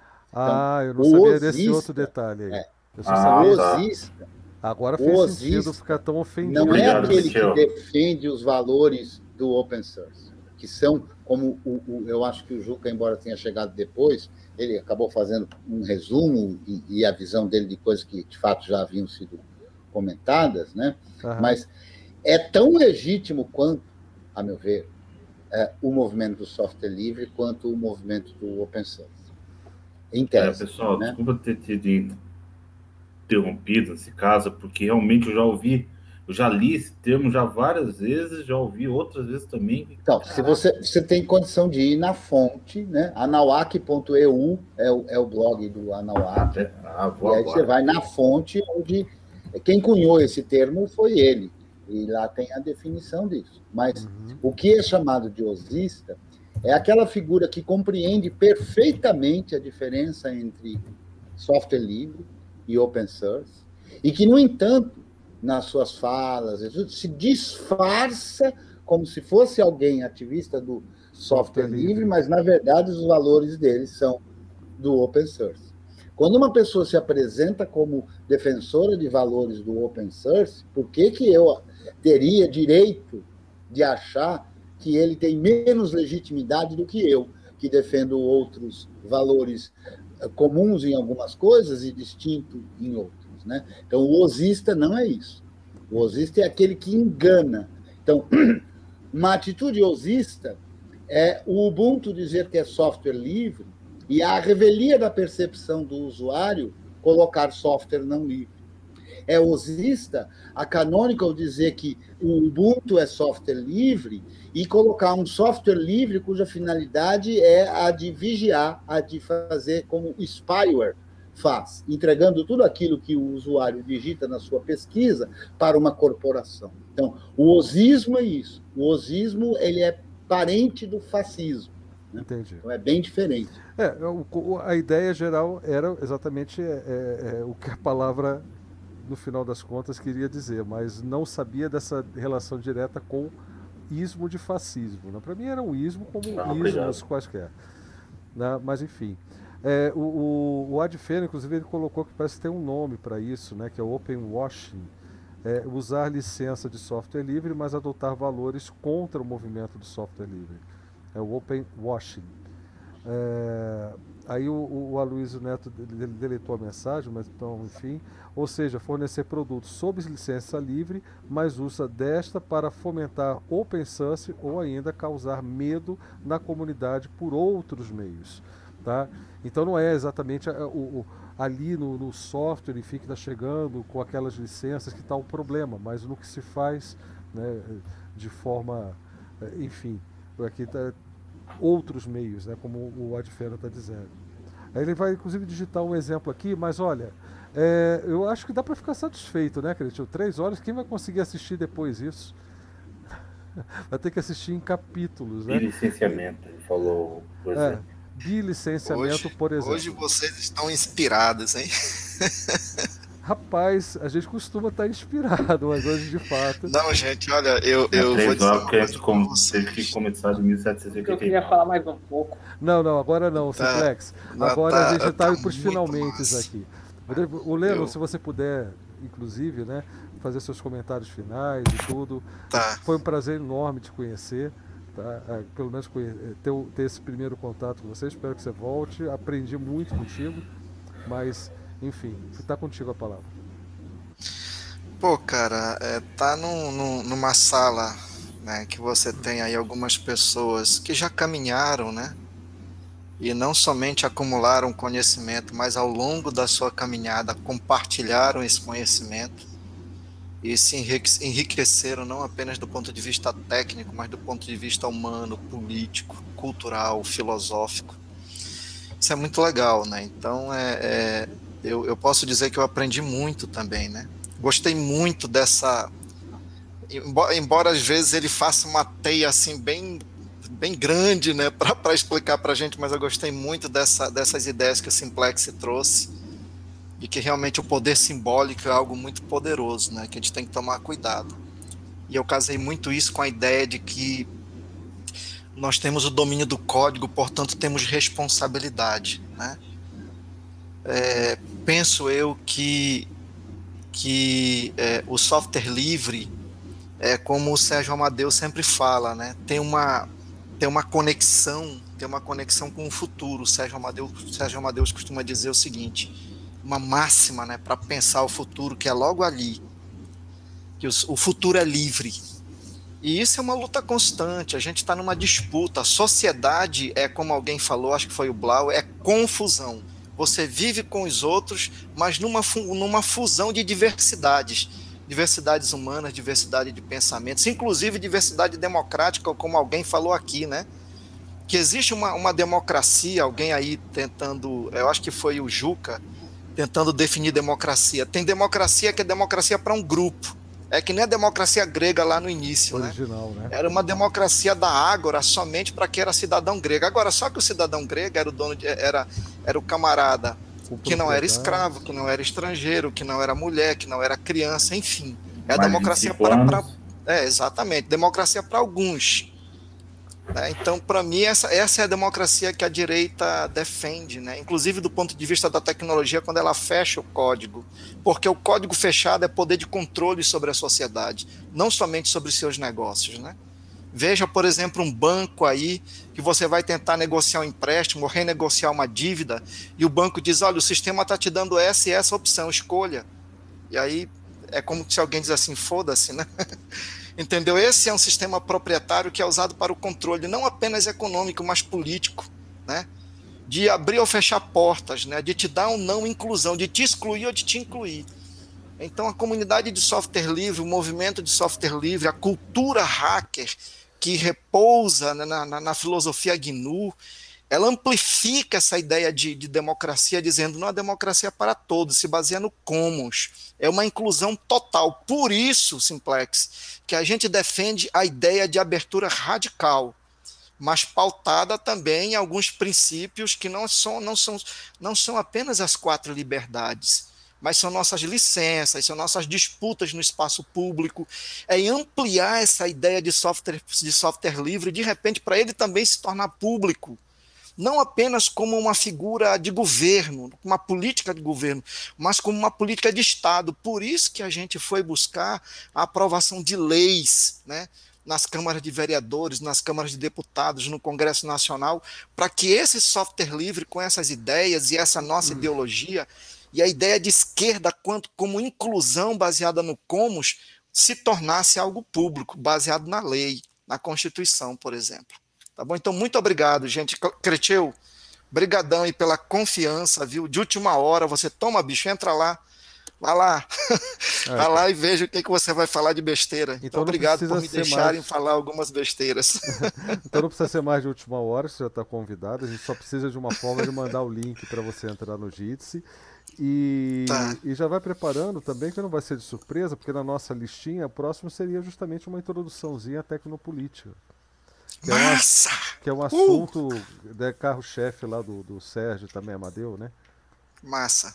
Aí só tem que estabelecer, definir a temática, tá? Porque tecnologia, tecnopolítica é, é o mundo, tá? É o mundo é da política, tá? Ao assunto. É uma, ah, tá. é uma introdução ao assunto. Dá eu vou mandar o meu contato pelo Cretil, ele tem, ele pode lhe passar aí, tá? Gente, Maravilha. muito obrigado.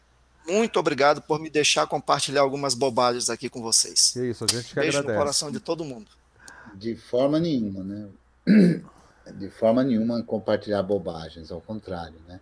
E, na verdade, de última hora, de última hora mais ou menos, né? De última hora tu entrada aqui, mas já lhe conheço, já conversamos e tudo mais. E aí eu acho que, de fato, o Blau fez um, um, uma fala anterior aí, logo no começo, falando a meu respeito, não, de fato isso é verdade, né? A gente está aí há uma porção de anos e, obviamente, por conta disso, conhece uma porção de, eh, de pessoas, né? Que foi, inclusive, a forma que o Lennon usou, eufemística, né? De chamar de velho, mas tudo bem. É, enfim, mas eu, eu acho que foi muito positivo a, a, o nosso papo aqui. Eu acho que essas reflexões, como toda e qualquer live de segunda, não se encerram na live de segunda, né? É só a live de segunda, né?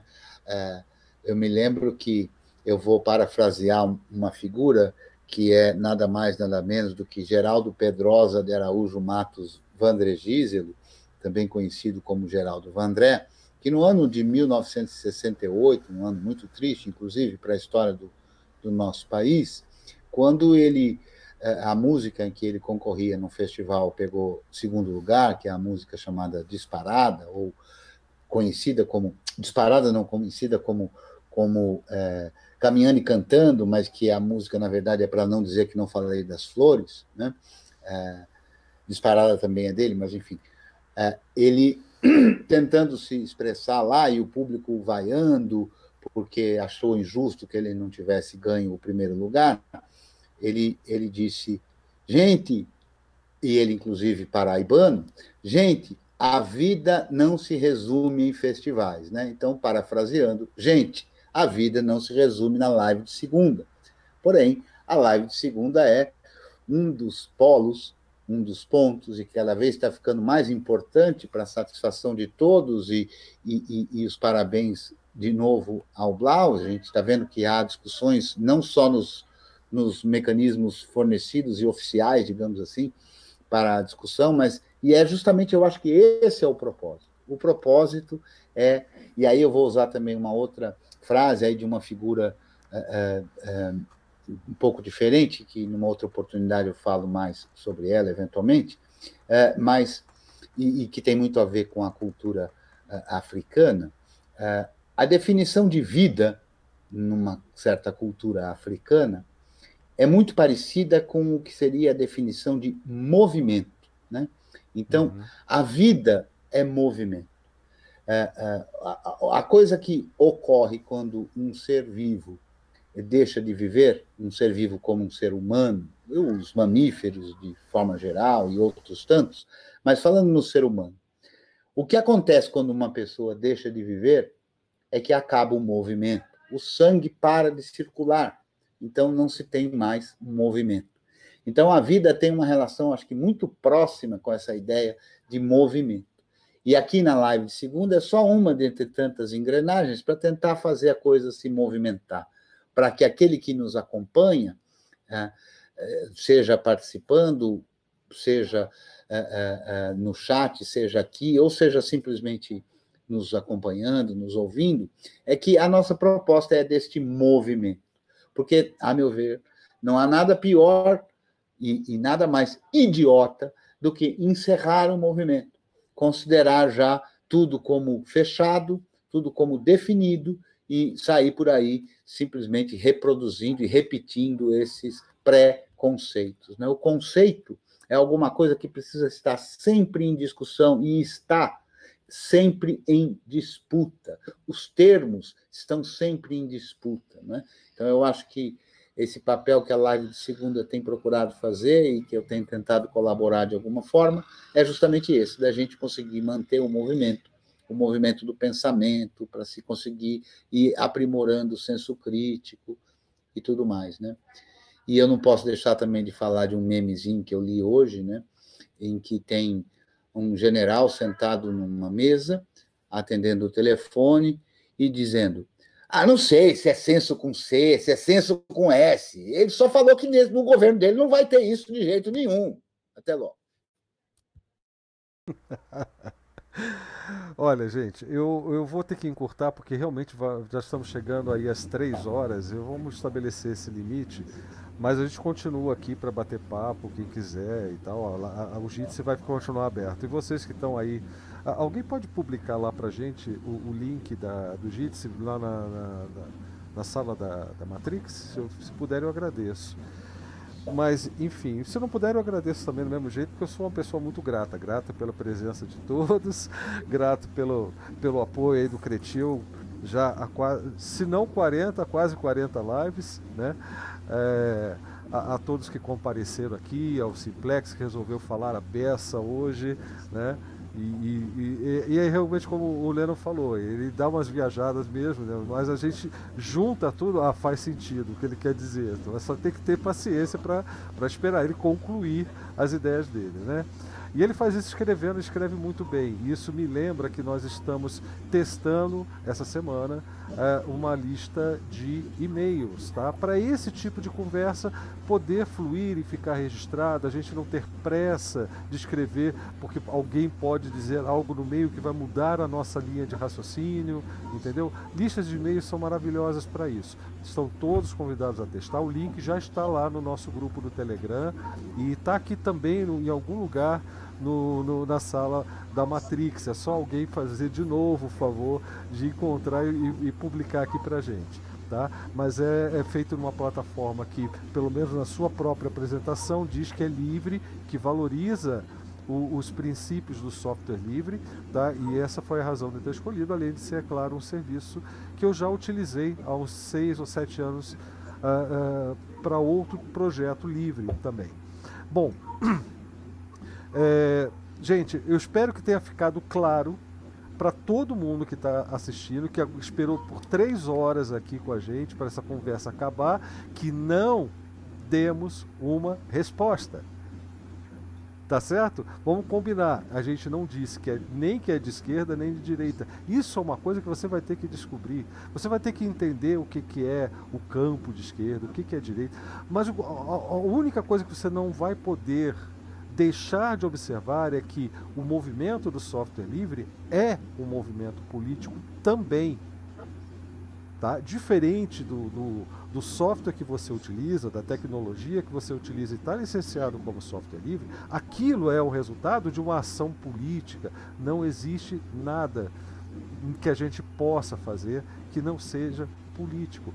E só se diz que há político quem está querendo impor para você uma determinada política que é a política dele. Aquilo é a neutralidade, aquilo é, é o bom senso, ok?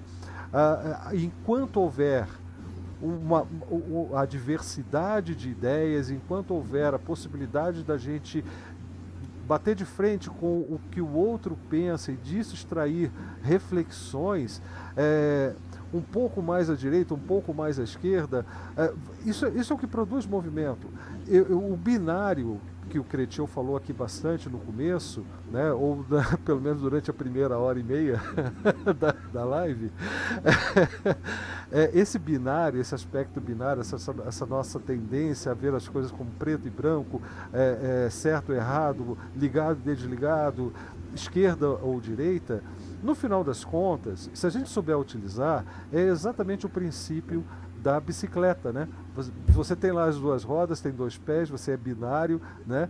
E você produz movimento a partir daí. O movimento ele surge a partir da dualidade. Então você transitando, refletindo sobre as, os vários espectros, as várias ideias que são apresentadas, você vai é, você vai movimentando, vai aprendendo, vai estudando, tá certo? Não se prendam, por favor, a conceitos que são simplificados para direcionar as suas ideias de uma, determinada forma. Como, por exemplo, a, a, a, existem pessoas que estão aí trabalhando dia e noite para conceituar, para rotular as coisas, que é muito diferente de, de entender, de definir, de dar conceitos, né? Elas estão rotulando, colocando frases mínimas, o, o famoso meme, né? Criando memes para que você se identifique com aquela a favor de uma ideia ou a favor da outra, como se só houvesse essas duas possibilidades. Não, há muito que estudar, muito que aprender. Infelizmente, não é uma área que eu tenho tempo suficiente para me dedicar, dedicar, mais ao estudo, mas sempre que eu posso, aproveito a oportunidade de conversar com pessoas como o Creteu, como a CDMI, que também estuda bastante, com o próprio Simplex, enfim, com todos, o Juca, né, principalmente, eh, nas últimas semanas, tem sido uma, uma, uma, fonte aqui de conhecimento fantástica. E eu espero que vocês aproveitem a oportunidade para estudar mais. Não busquem uma conclusão se é de esquerda ou direita. Tentem entender o que é o movimento de software livre Tentem entender os nossos valores, os nossos objetivos. Tentem comparar isso com a realidade que vocês vivem, com o software que você utiliza, com a forma como você se relaciona com a sua comunidade. Você está inserido em uma comunidade, você pode se ver como um indivíduo, mas ainda assim você não, não tem limite entre o você e o outro, né? Todos estamos ligados de alguma forma. Tudo que você faz tem uma consequência para todos que estão à sua volta. Os seus hábitos de consumo, os seus hábitos tecnológicos, é, é, a sua forma de ver o mundo, a forma como você acorda e o que você faz primeiro, né? quando você se levanta, é um ato político e tem influência sobre as pessoas à, sua volta, ao seu redor. Tá certo? Eu espero que essa tenha sido a, a, mensagem que a gente. que vai chegar até você, tá? Porque o esforço foi nesse sentido. Tá? Eu espero realmente que você tenha a, a, aproveitado bastante, curtido bastante e refletido bastante sobre tudo que foi dito aqui. Ok? Semana que vem tem mais, a gente vai se falando e agora vamos ver se vai dar certo mesmo, porque aqui já deu um problema na minha live, na, na, na minha transmissão. Não sei o que aconteceu com o Odyssey, é, não sei nem se eu estou no ar ainda, mas eu estou tentando encerrar e aqui está paralisado. Acho que eles querem que eu chegue às 4 horas, Cristiano. Deve ser isso. Mas aqui está paralisado. Para você está funcionando a live? Estamos ouvindo você, normal. Não, aqui não, não na live. Lá... Eu estou acompanhando lá, Blau, porque alguém tinha comentado que tinha caído, mas não caiu ainda não. Eu estou vendo aqui no meu navegador, estou é, fiz até. Eu quando eu fiz tô... o aceno, eu vi. Né, tá normal aqui também. Então, aqui, aqui tá rodando. Então é só o meu, que, e por isso eu não consigo. Mas eu vou fazer o seguinte: de qualquer forma, eu tenho que encerrar no OBS, mas eu preciso pressionar um botão lá de atualizar, senão. Uh, vamos Tranquilo. Ver. Vamos ver o que, que acontece. Se a gente perder essa Até live, vai ficar na memória de todo mundo apenas, tá? Um grande abraço. Abraço, gente.